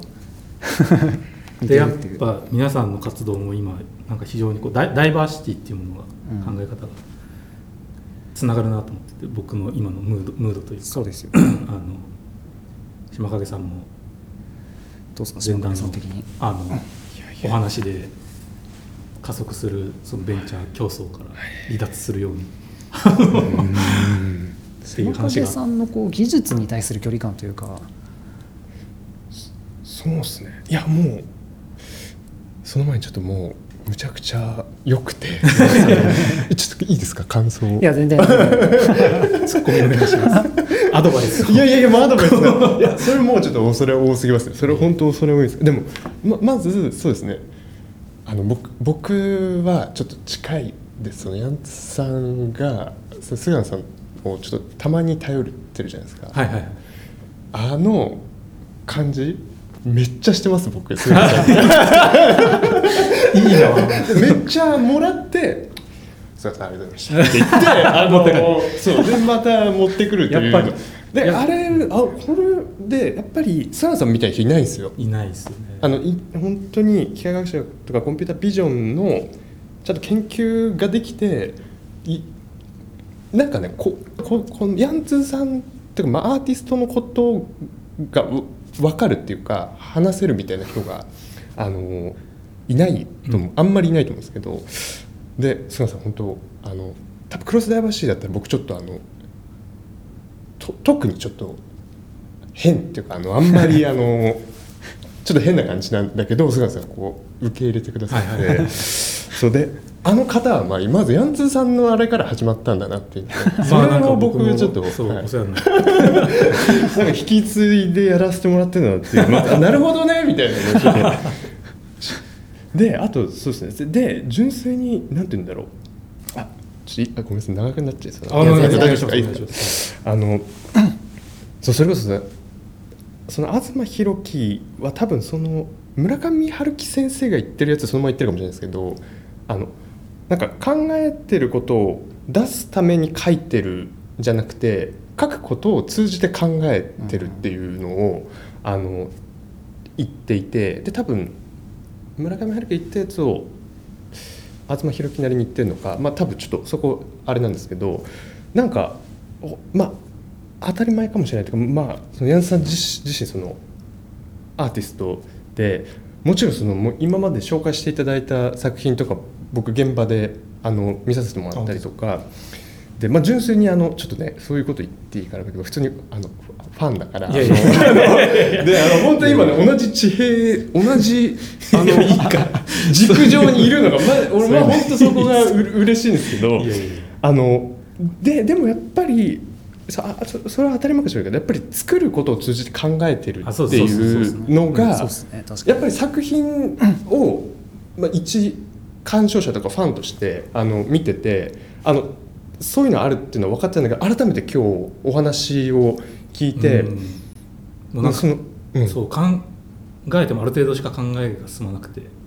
手を動かすると考えもドライブするみたいなうんうんうんいやそこだだからもうそこがもうね本当になんか文学的なエンジニアリングっていうかなんかあのあでも島影さんもそういうのをなんかあのノートで言及してましたよはい。それをもう体現されてる、いやいやそこはすごい共感そう。体現されてて。でさっきその菅野さんなんかそのスタンス変わらないっておっしゃってたと思うんですけど僕もすごいなんか今日一連のお話を聞いてめっちゃそう思ったっていうかまず美術館自体が権威じゃないですか。そうそうそうそうそう。もう歴史にのもうすっごい欲望がすごいじゃないですか。美術館っていうのが。もドーンみたいな。うむちゃ歴史みたいな、うん、でめちゃくちゃでかい棚に。そうそうそうそうそうそうそうでなんだけどなんかそこに対してもともとやっぱりドローイング芸人時代といいますか。そうそうそう。僕がそういうふうに言っていいのがあるんですけど。でもピュアにやっぱりドローイング自体になんかそのそのグラフィティアートしかりその反権威的なやつがあってでなんかそっからあのどんどんそのまあ制度とかそのテクノロジーに対する批判的なあの距離感とかにこう変遷していってると思うんですけどなんか基本のそのスタンスは変わらないっていうか、むしろなんかそのなんていうんですかねまあ作ることを通じて考えるというかプロトタイピングのあのこう精度が むちゃくちゃ上がっていって精神性はそのままでドローイングじゃない表現でそれがなんかこう体現されてるっていうかなんかすごいなと思いました。ごめんなさい、普通に感動しちゃったってこういうまとめ方する時よくありでますからもでもあのでも本当そういう、あうん。いいそうそうっすね、はい。確かにで逆になんか僕はすごい頭でっかちに考えがちな人だからなんかそこそれで僕もなんかやっぱ話してて実はフィードバックを受けてるところもあるんだろうなとは思いますけどね。いや僕もなんか割と単純にファンなんで。このやり取りが嬉しいです。嬉しいです。でなんかそうっすよね。なんかやっぱり考えぐあのそうですね。あの結局なんかもう一回クロスダイバーシティの話に結びつけて考えるとなんかやっぱりこう僕少なくとも僕がやっぱりクロスダイバーシティの文脈でこうずっと考えてることってやっぱりそのどうしてもこう似通った方向に行きがちというかテクノロジーで考えていくと、やっぱりこう今の技術が向いてそうなとこみたいなのって割と簡単にピックアップできるんですけどなんか僕やっぱりずっとこのクロスダイバーシティの話トークとかで想像力の話をするんですよね。なんかこうありえるかもしれない技術の使い方に対する想像力をいかにして失わないようにするかみたいな話。まあそれは技術でもそうだし多分こうオルタナティブな社会に対する想像力をどうやって僕らは保ち続けられるのかみたいな話ってすごくこうですねもはやすごくなんか作るだけですその僕のマインドの中にはあってそれはでで、まあ、研究も多分そうだと思うんですよねなんかこうその特にアカデミックな研究の役割っていうのを考えた時にやっぱりそこってすごく重要なマインドだと思うんですよ。そのその今の今この社会とか今この産業に要求されてる技術ってもちろん大事だしある程度やっぱり僕らもそのクライアントワーク的な研究ってしなきゃいけなくってそのちゃんと流行りに乗ったことをやることってすごく大事なんですけど、うんでそれやる中ででもやっぱりとはいえそれとは全然違う方向性の研究っていうのは絶対あり得るはずというか、うん。そのなんかこうなんていうんですかねそのあり得るかもしれない未来に対する想像力を残すための余地としてのサイエンスみたいなのってすごく本質的な話としてこれもう全然クロスダイバーシティ同行以前のもっと多分本質的な話としてあると思ってて。でまあただそれ研究の実践そうなんですよね。なんかこう研究としてそういう話をうだうだするのは全然できるんですけどなんかそれでじゃあこう伝わるかとか世の中に広がっていくかっていうのとまた全然違ってて、ある意味そのさっきこのあそうまさにアーティストっておっしゃってたけどそのなんていうんですかねこうありえるかもしれないものを提示するって実はやっぱりアートの強力な役割だとはそうですね、うん、そこしかない。思うんですよ。ん。でその想像力のフロンティアについての営みなわけじゃないですかある意味。そうですね。こ、うん。まあ、研究ってどちらかというとこうテクノロジーの側の話をしてるというか技術的なフロンティアの話をしてるんですよね。こう実装できるかもしれない未来を広げるところ。じゃないですもんね。そうですね、うん。あくまでそのサイエンスに基づいてこんなのも作れるよっていう話をするんですけどなかなかこう想像力でジャンプするところから始められないんですよね。こう研究って。どうしても。やっぱりやっぱりできることっていう枠があってその中でいかにこうできることを広げていくかっていうのが結構研究の重要な営みだと、まあ、それはもちろん重要な話なんですけど。ってなった時にやっぱりこうその想像力の飛距離みたいな話ってやっぱりこうアートとかカルチャーから学んでるみたいな話ってこれ多分なんか島影さんと前あのターンフェスで話した時もなんかそんな話してたと思うんですけど、っていうのもあってでその時にやっぱりこの何て言うんですかね対今の現状に対する異物感の度合いってすごく重要じゃないですか。うん。そのマーケットに乗ったとか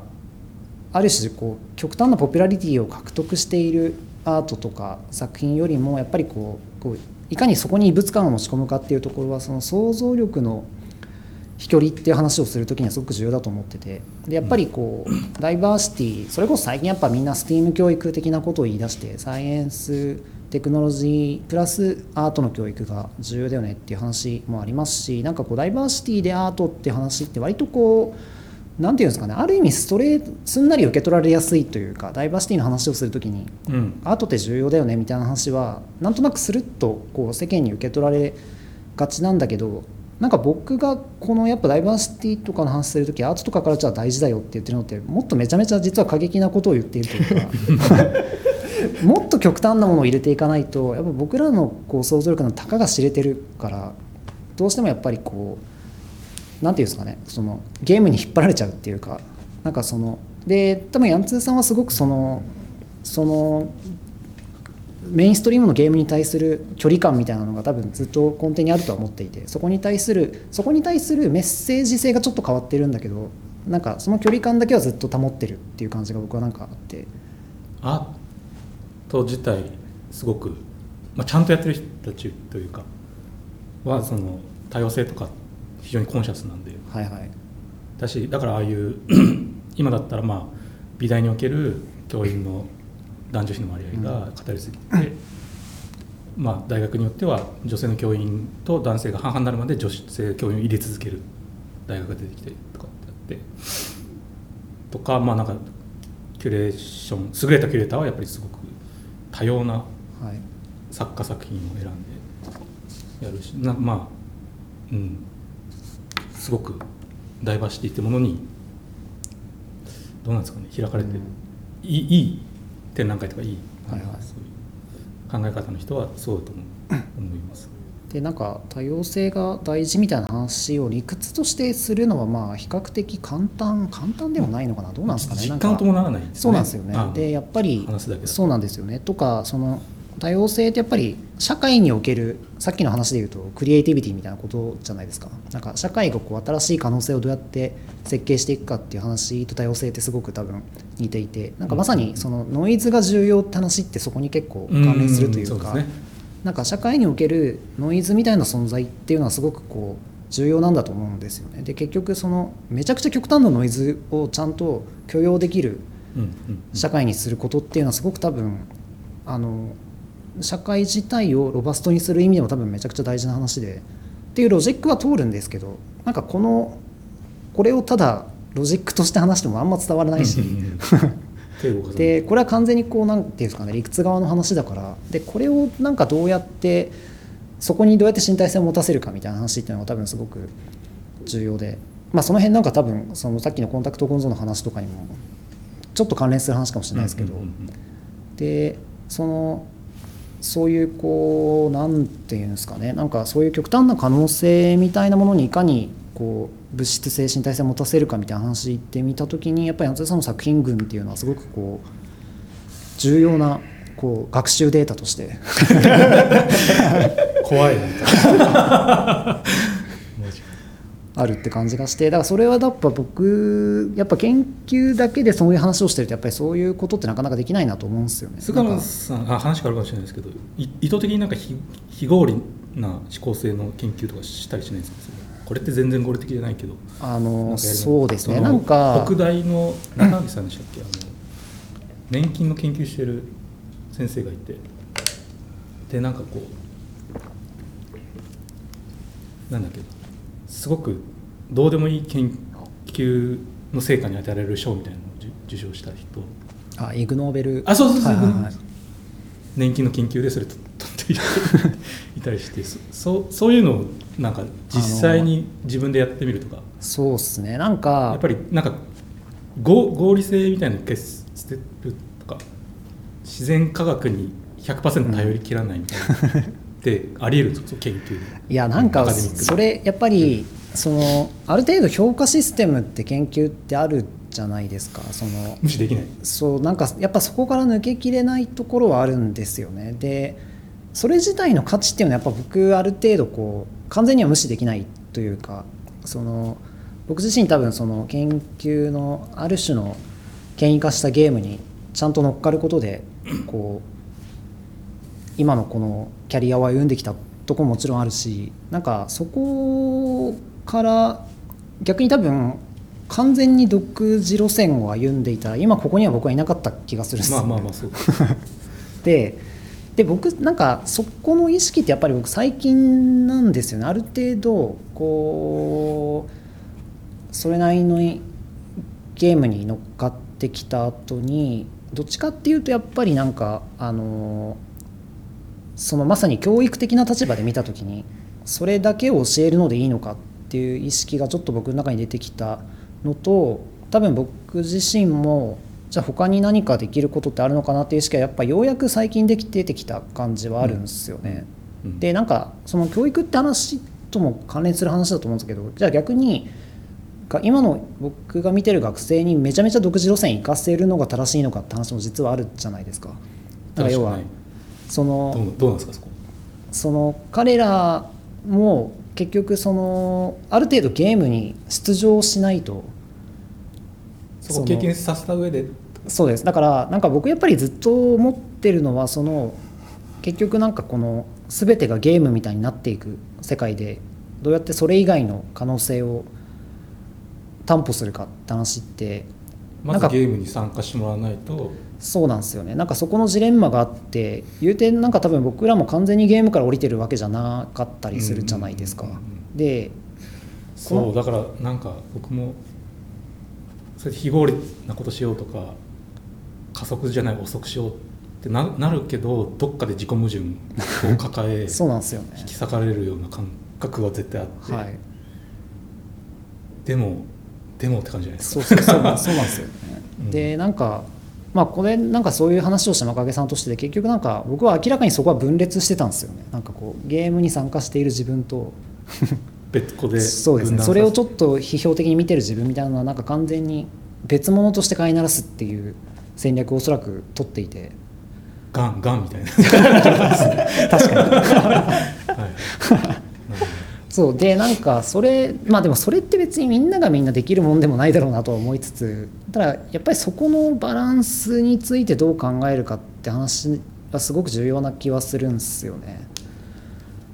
で別になんかここに僕もそんなにクリアな答えがあるわけじゃないんですけどやっぱりなんかバランス取るのめちゃめちゃ難しくないですかっていういやもちろんもうなんかやればややるほど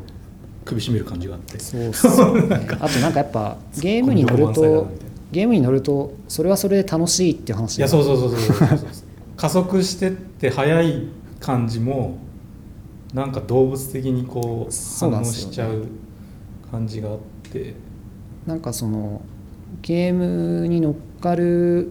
動物的な体とそう。それに対するこうで一歩ちょっと引いたところから理性的にそれを眺める理性みたいなもののバランスって考えた時にやっぱ動物的な体の方が強いんですよね。そうなん 本能？こっちに行かないとどうしても人に伝わりづらいみたいな話がなんかあってまあそうですねいやああと世の中のシステムとか仕組みが全部合理主義の上に成り立っそうですね。そこをなんか だからこの斎藤浩平さんの「都市先生の資本論」なんか言ってたじゃないですか、まあ、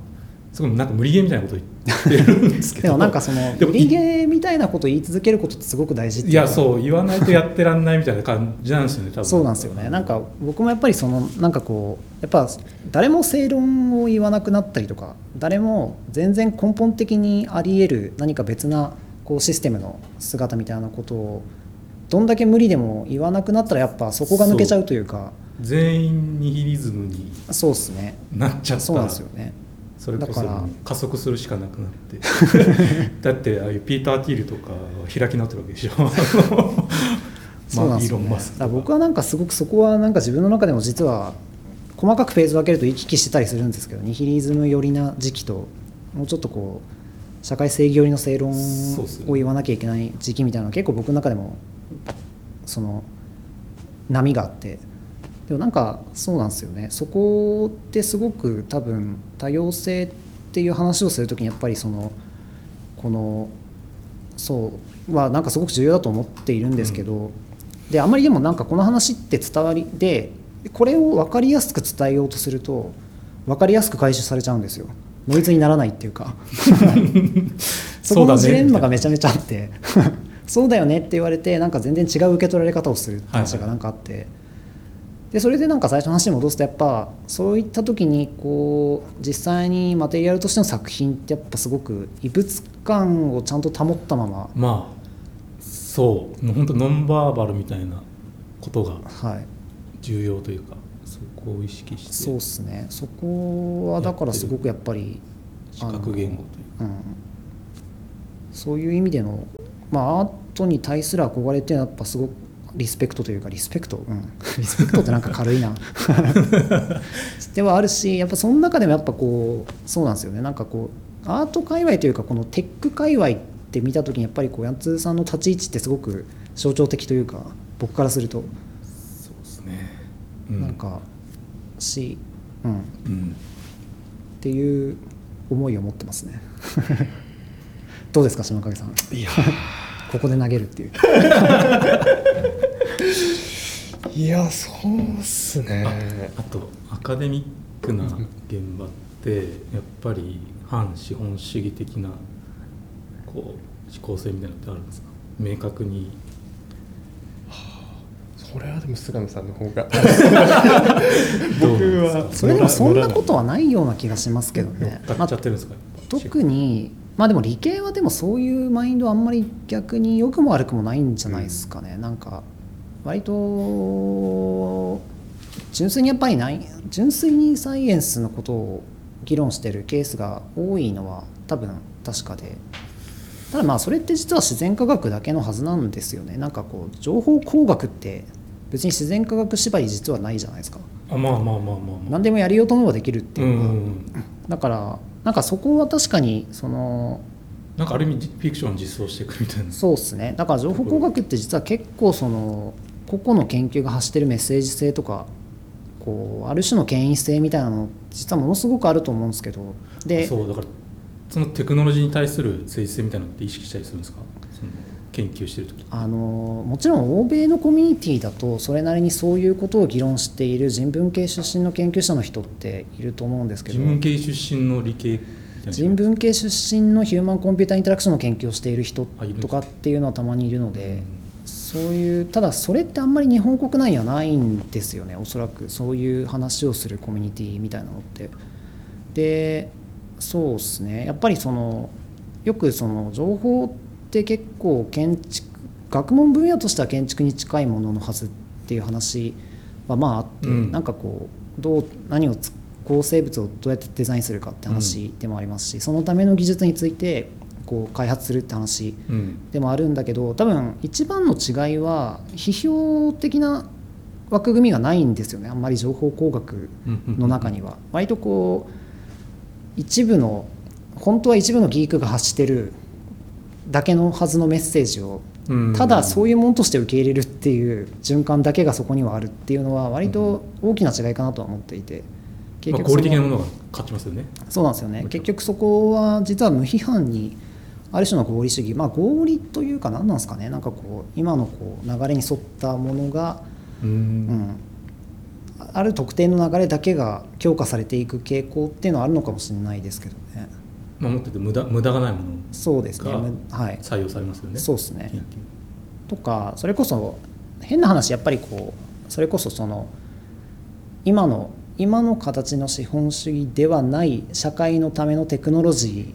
ていう、まあ、それはある種の合理化っていうかなんかその社会を実現するための合理的なテクノロジーってあるはずなんですけどなそれのディスカッションってなかなかできないですよね。なんかこう、うんうん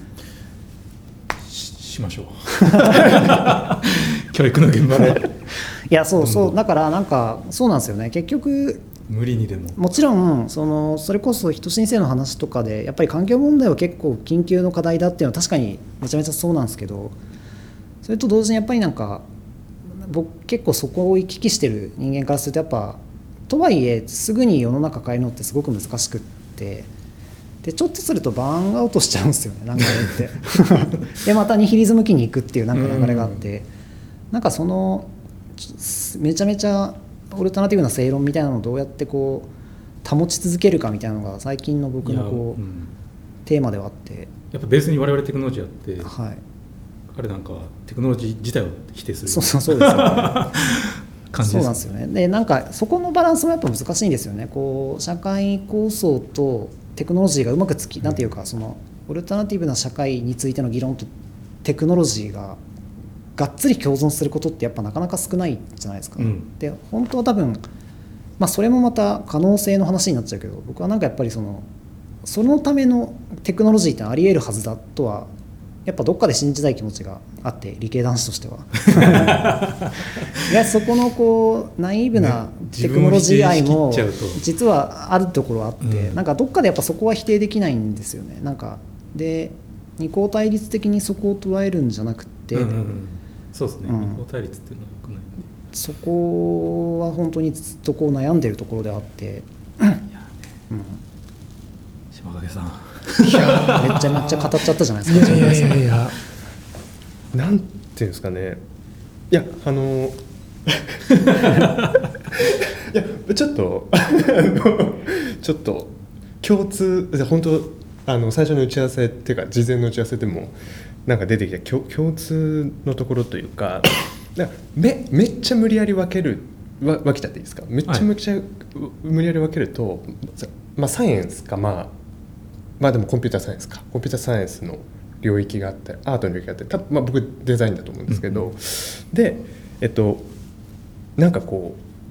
う例えばヤンツさんの場合だったらまあ美術館っていうそのフィールドがあって。で菅さんのだったら多分学会なんですよね。うんあので僕の場合だったらまあ事業とかビジネスとかプロジェクトみたいな感じになると思うんですけど。なんかこうそのある意味権威っていうかメインストリームみたいなものとのなんかこう距離感を持ってなんかオルタナティブをなんかどうにか作れないかっていうのが多分ある一緒ですよね。一緒な気がしていて、でで菅原さんがもう本当学会とかどうでもいいよとか言ってあのなんかこう本当に研究のフィールドから出たらでダメな気がする。見たいけど。見たいけどそれはまあ DJ やるわ。そうそれはいい。それはそれでやってほしいですけど。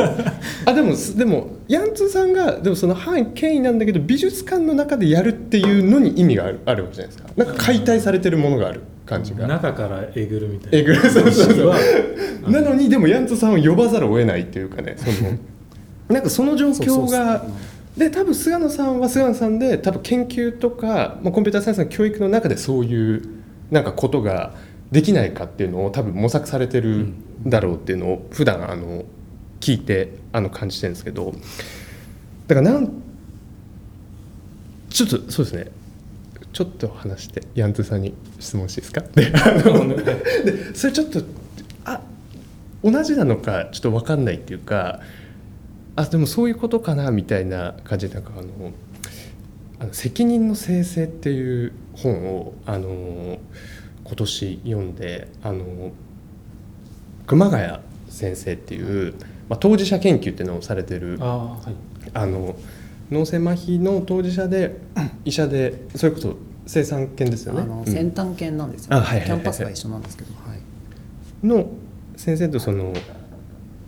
あ。国分光一郎。うん中道体の話。あそうですそうです。の、はい。まあ一緒になんていうかこうレクチャーをしてるやつがこう本になってるやつがあって、うん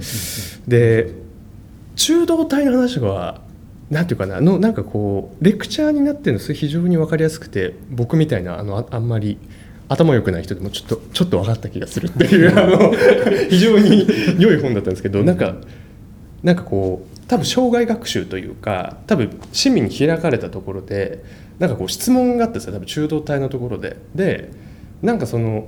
先生国分先生が言ってるその中道体の話っていうのをなんか東洋のとかまあもうちょっと多分仏教とかですけどそっちのうん。なんかこうパースペクティブから話したらなんかこういろいろなんかつながるものがあるんじゃないとかそういうの考えたりするんですかみたいな質問が市民からあった時にそれは分かるしなんかつながるものはあると思うんですけどあえて今僕たちのあの周りにある普段使ってる言葉自体がもうその西洋というかあの遡っていくとそのギリシアまで行かないといけない。でそのなんか解体していく作業をしないといけないからなんか近道すぎるみたいなこと言ったんですよね。その東洋に行くのが。むしろ西洋のなんかすげえ遠そうなところからあのすなんかこう攻めていくとか解体していくみたいなのがあの時間かかるかもしれないけどなんかそれ自体がこうあのまあ手続きとしては重要なんじゃないかと思ってあえてそうしてますみたいな。でそれはちょっと美術館でやるとか研究っていうところであえてやるっていうのにちょっとち近いものをあちょっと本当つながってるか分かんないですけどちょっと感じちゃったっていうのがあったりしました。でなんかそうだから菅野さんのなんか工夫みたいなのは普段てかまあ僕が相談してるんですけど聞いたりしていてだからなんかこうヤンツーさんの何ていうんですかねその加速していくとかメインストリームのなんかこう論理から降りるっていうか降りるからじゃあ何も作りませんとかあのなんかこう展覧会とか出ませんみたいなのではないと思うんですよね。止まるってことじゃなくてなんか違う、違うロジックでやるっていううん。ことだと思うんですけど、そうなんかそこのなんか加速の降り方みたいなのは今なんかどういうふうになんか作られてるっていうか工夫されてるのかなっていうのがなんかお伺いしたい。基本はなんていうかそれ本当ニヒリズムじゃないというか基本的にめっちゃポジティブだと思ってるんですよね。そのなんかこう まずあの富士山の展示とかなんか切れてたら多分出ないっていう選択肢あると思うんですよ。なんだよそれみたいな。そうっすよね。ででで出てめちゃくちゃ作るっていうあの とかやっぱあの活動ずっと見ててめっちゃ作り続けてるっていうのは僕あの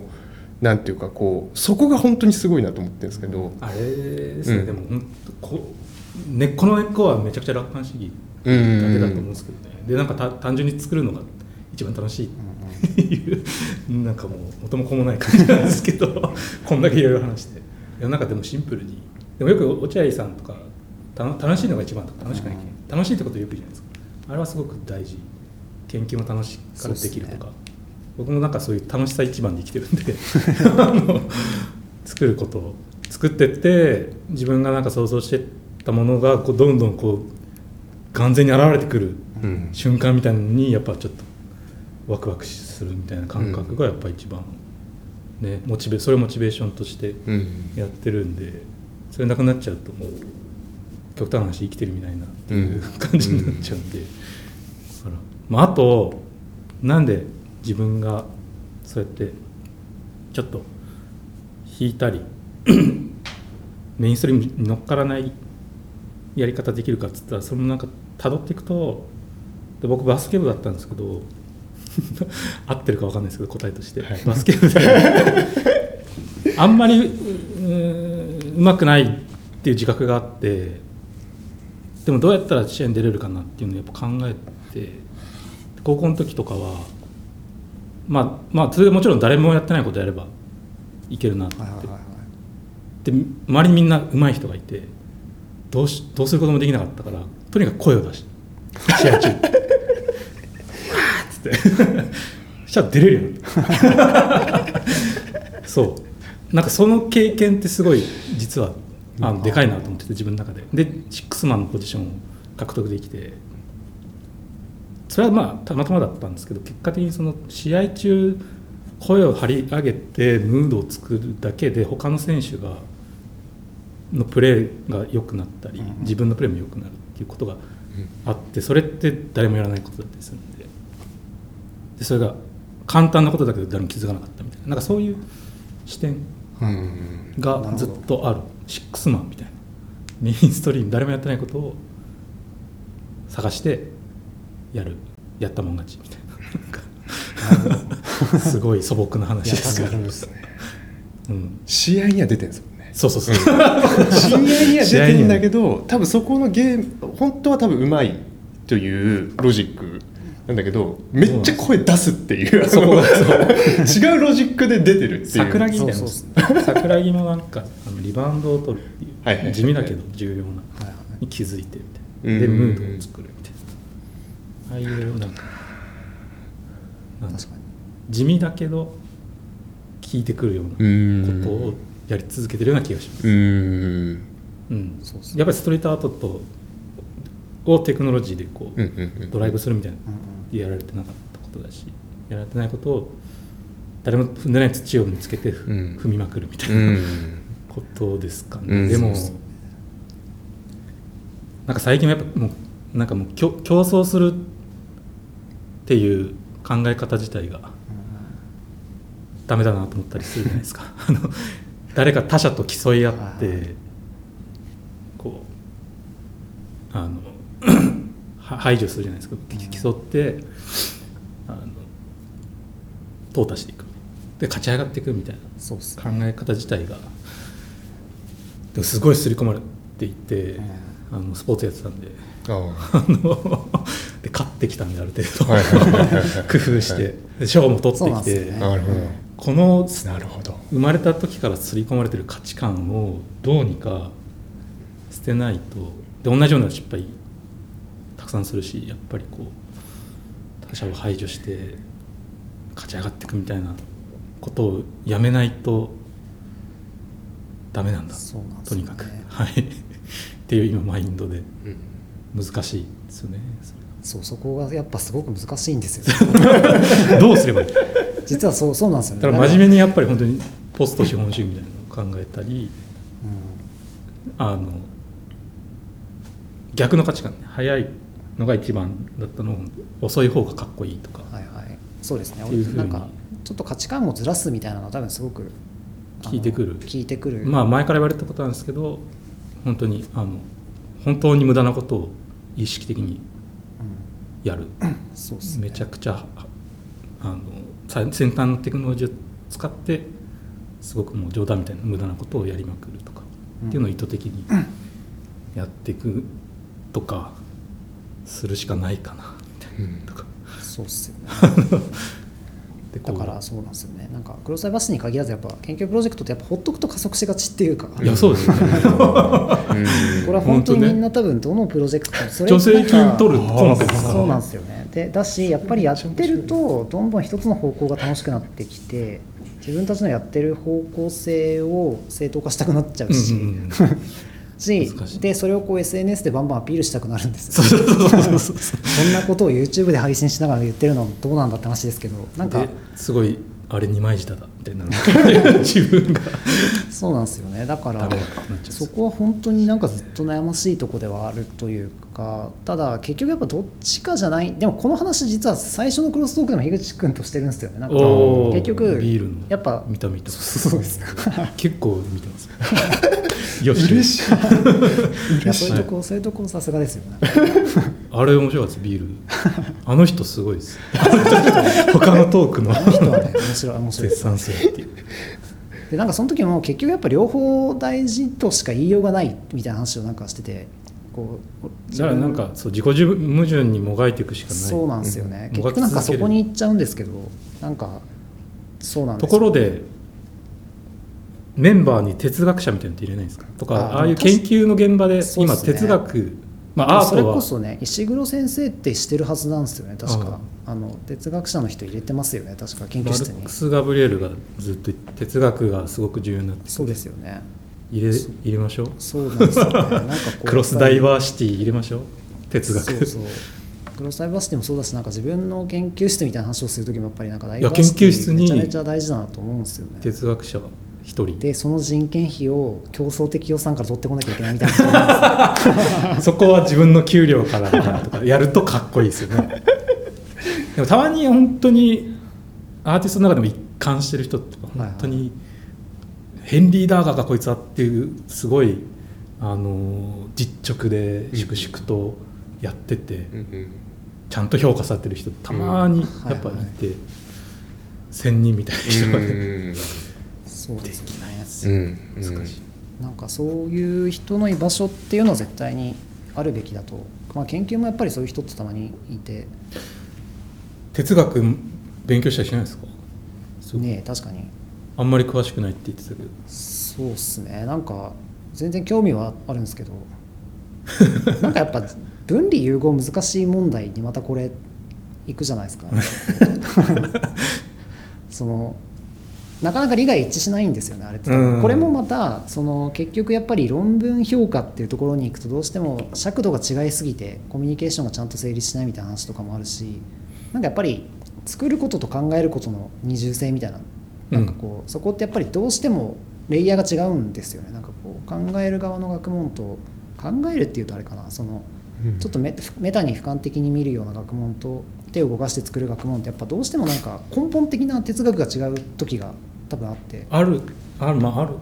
うん。でまあでもだからこそまさに多分同じ集団の中にそういう人たちがいることっていうのはすごく大事なんですよね。まああと今 AI の研究これもちょっと話ずれるかもしれないですけどあの 三宅陽一郎さんはいはい。が、えっとあの人工知能のための哲学塾で東洋編っていうのがあって、あれにもめちゃくちゃ影響されてるんですけど 今のさ先端の AI 開発ってこう本当にの脳みそだけしか作ってないような状況で、はいはい。ででも人間の知性って本当に脳みそだけじゃなくてやっぱり身体のああいう偶発的なフィードバックから知性っていうのが醸成されるからそっちも考えなきゃダメ。その時に鍵になるのがやっぱりその西洋的な考えでドリブンしてるところと真逆の東洋の思想をはいはい。注入することによって、あの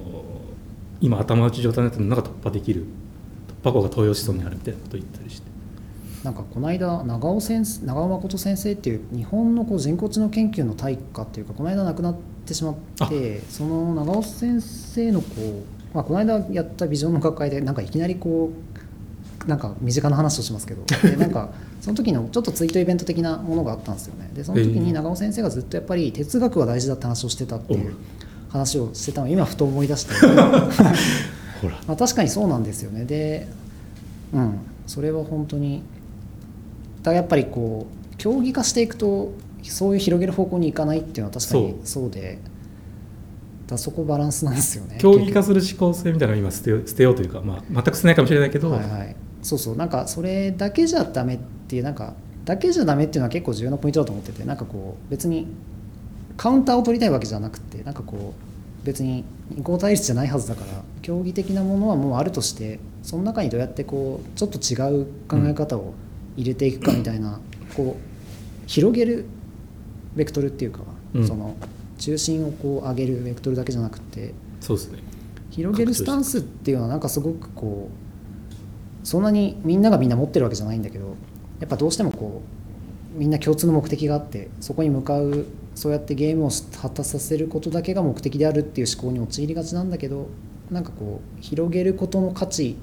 を知ってる側の人間はそれをなんかやっぱどっかで意識的にやんなきゃいけないっていうのはなんかすごく 希望ですね。理系の会の、そうですね。なんかできたらいいですね。なんかそうなんですよね。ね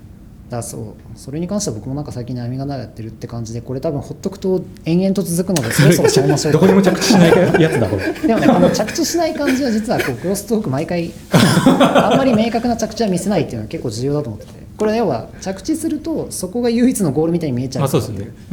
ていうのはあって。なんでそうですね。だから今回その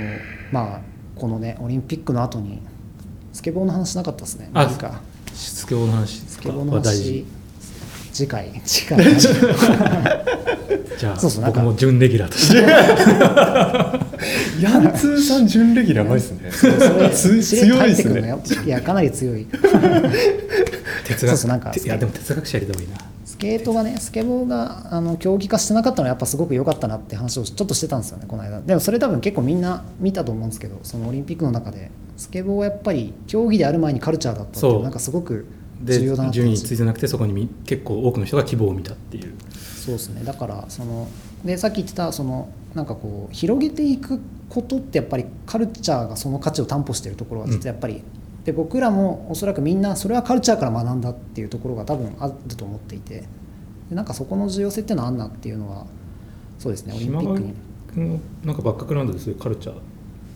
なんかあるんですか？確かに。部活とか。はいなんですかね。ある？もうもっと前ってことですよね。そうそうそうそう。大学とかよりも前。なんかスケボーやってたとか。なんかスケボーやってそうな。いや全今く今ルックがめちゃめちゃたまたま。たまたまです。いやー。結構なんか感覚なんていうんだ肌感覚わかんないけどはそそんな感じがはいはいはいはいなはい。い？いやーそこですよね。文化とか難しいですね。まあでも菅野さんといや どどうなんだろうな。菅野さんと多分一番最初の今日あのなんかこう話したりしてでも音楽とか音楽だ。ですよね。音楽か。うん。そこだ。大事だ。本当にでもちょっとかあれですけどね。でもそんなでもあれあれですそのヤンツーさん本当なんかおもろい話じゃないですね。本当に本当に。ちょっとめっちゃめっちゃ普通の田舎のあの少年として。それは僕もバリバリ。まあそうですけどね。ででまあでも大学とかからやっとこう、イヤマスそれこそあの音系のなんかやってたりしたんですか？プロジェクト。いや僕はぜあそん本当に、えー。全もうめっちゃい意味わかんないことをしてました。その話確かにちゃんとしなかったです。それもこ今後。うん。はい。なんで、はい、僕の締めはそんな感じです。ので、ちょっとふ2人に最後一言もらって締める感じであ。島影さん先に行きます。そうですよね。僕が行った方がいいですね。どっから行こうかな。これでどんどん長くなって そろそろあの締めて。締めそうですね。ごめんなさいごめんなさい。締めそうですね。いやでも本当にえまずまずヤンツーさんがそのいや哲学がプロジェクトの中入った方がいいよっていう、おっしゃってましたけど。でまずこのクロスダイバーシティがっていうのが主催になってるこのトークの場にヤントゥさんが来てくれてるのい一個それに近いと思いますけどね僕。広がってると思います。多分そのいまあやー市原悦子の後なんで。かぶってるなと思いながら方向性が。まあね。でも細かく枝がちょっと分かってくる。なんで僕はでも本当に何ていうんですかね。あある意味ちょっとそういう意味では一歩それがす進んだような会になったかなと。あのクロスダイバーシティのプロジェクトとしては一つ思ったのとあともう純粋にもうはい。もう個人的にもう本当に幸せな時間。をいやいやいや。過ごさせてもらって本当にあの 恐縮なんですけどもうちょっとあの引き続きあのちょっと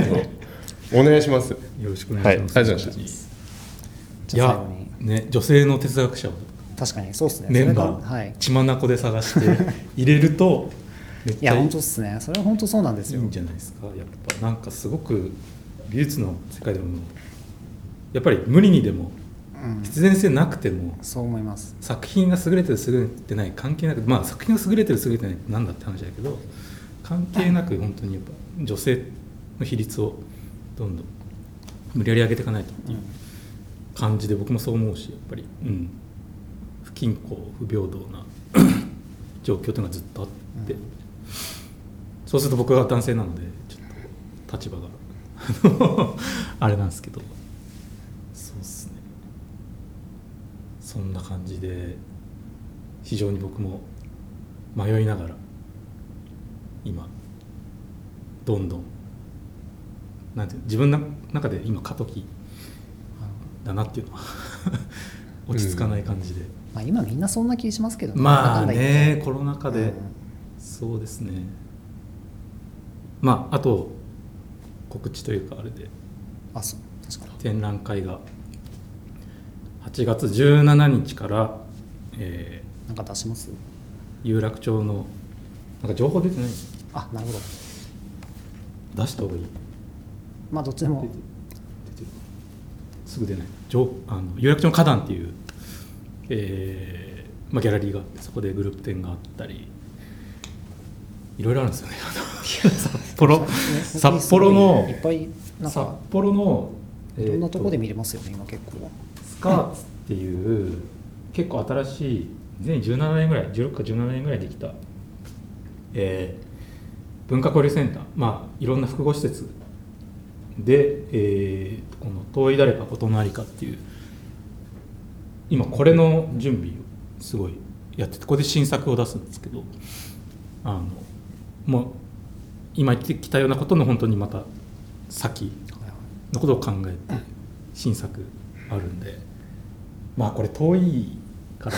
無理だと思うんですけど まあ記録をちゃんと取っておきますんで。気軽に行き来できるようになればいいですねなんかそれまでに。これまたすごい巨大なインスタレーション悩みながら今作ってて。あのはい。とか、まあ、あとは10月に、えっと、またこの地方で京都なんですけど 京都エクスペリメントっていう舞台芸術のフェスティバル毎年やってるんですけど それの、えー舞台一応舞台美術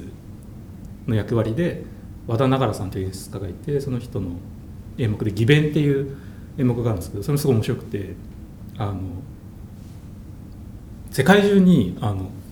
あるあったあの風習で男性が出産の疑似体験とか本当に演劇的な振る舞いえをするもうアフリカとかアジアとかいろんなところにあるイベンっていう英語だと何つったっけ？面白くて。でそれをテーマにうん本当に演劇にしたイベンという演目があって、うんそれ初演はもうやっててそれのなんかリメイクというかアップデート版として僕コラボレーションで美術をやるうんうん。予定で、まあ、新しいことに挑戦できる。そう舞台。また面白いですよ。ー、面白そう全然文法とかかなり違うんで、うん。うんなんかでも人かかってる人の人数めっちゃ多くて。照明音響うん。なんちゃらみたいな、すもうスケジュール合わせるだけで大変。すごいスケール感だっていう。全然右も左も分からずなんか参加してるんですけど。なんかそういう状況で。ちょこちょこなんか発表の場があるんで。うんぜひあの各種 SNS を。結局ねそこめっちゃ告知してるんで。僕も一個だはい。あそう 本当ごめんなさい本当です。あそうそうなんです。こ僕こ予定としてはこれの参加とあとら展展僕も展覧会の参加で今回東京に来てて、お。あそうですそうです。で8月の17から19の3日間ですね。にあのそちょっとさっき菅野さんおっしゃってちょっと話題出てあのターンフェスっていう、はい。まあ、少しパラリンピックに関連している東京都が主催のあの、えっとまあ、多分タドルとアールブルートとか多分そういう、うん。あの文脈のあの展覧会があるんですけどそれうん。前回参加させてもらってこ今年でまあ終わりなんですけどうん。それにあの参加させてもらってでこれああ後でヤンツーさんにお渡しした。僕は今回本を展示するというねあのあそうなんですね。な展示展覧会なので。一人で棚を作るって謎のな謎のことするんですけどこの本とちょっと新しくあの本当今日のまさにヤンツーさんのお話そのまんまっていうかあのそのまんまって言うとあれですけどプロトタイピング・ウィズ・オトングラスっていうあの新しく本あの同じ感じでちょっと作りまして自作の。でそれも立ち読みできるというか展示できるようにああするというのをあのやりまして最終日に僕一応あのいる予定なのでもしあの 知り合いの人でちょっと今こういう状況なんであれかもしれないですけどもし来る人であれだったらご連絡をいただけたりすると嬉しいなというか。すいません。乗っかっちゃいました今。執筆すごいされてるんですよ最近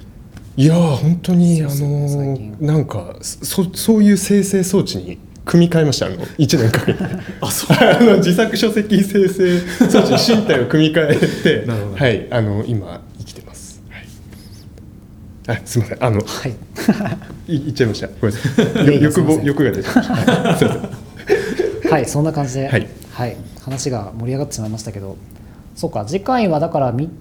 来次回お休みの予定でしたっけ？どうだろう。そっち次回未定ですが、はい、次回の予定はあの多分スケジュールの関係で次回の予定はまたチャンネル4の方でフォローしていただければ Twitter などで告知しますのでよろしくお願いします。でぜひ Twitter のフォローとチャンネル登録をお願いします。はいではすみません。長時間おきお付き合いいただきアーカイブで聞いてる人もこれちゃん最後までちゃんと聞いてでもあ質問とかなかったですか？あ確かに。全く見てなくて そういうとこやぞって話そういうとこやぞって話ですけど。まあでも我々のノリは伝わったんじゃないかと。はい。なんで今後ともよろしくお願いします。お願いします。はい。では皆さん。相談します。作品の。ありがとうございました。ありがとうございました。た次回お会いしましょう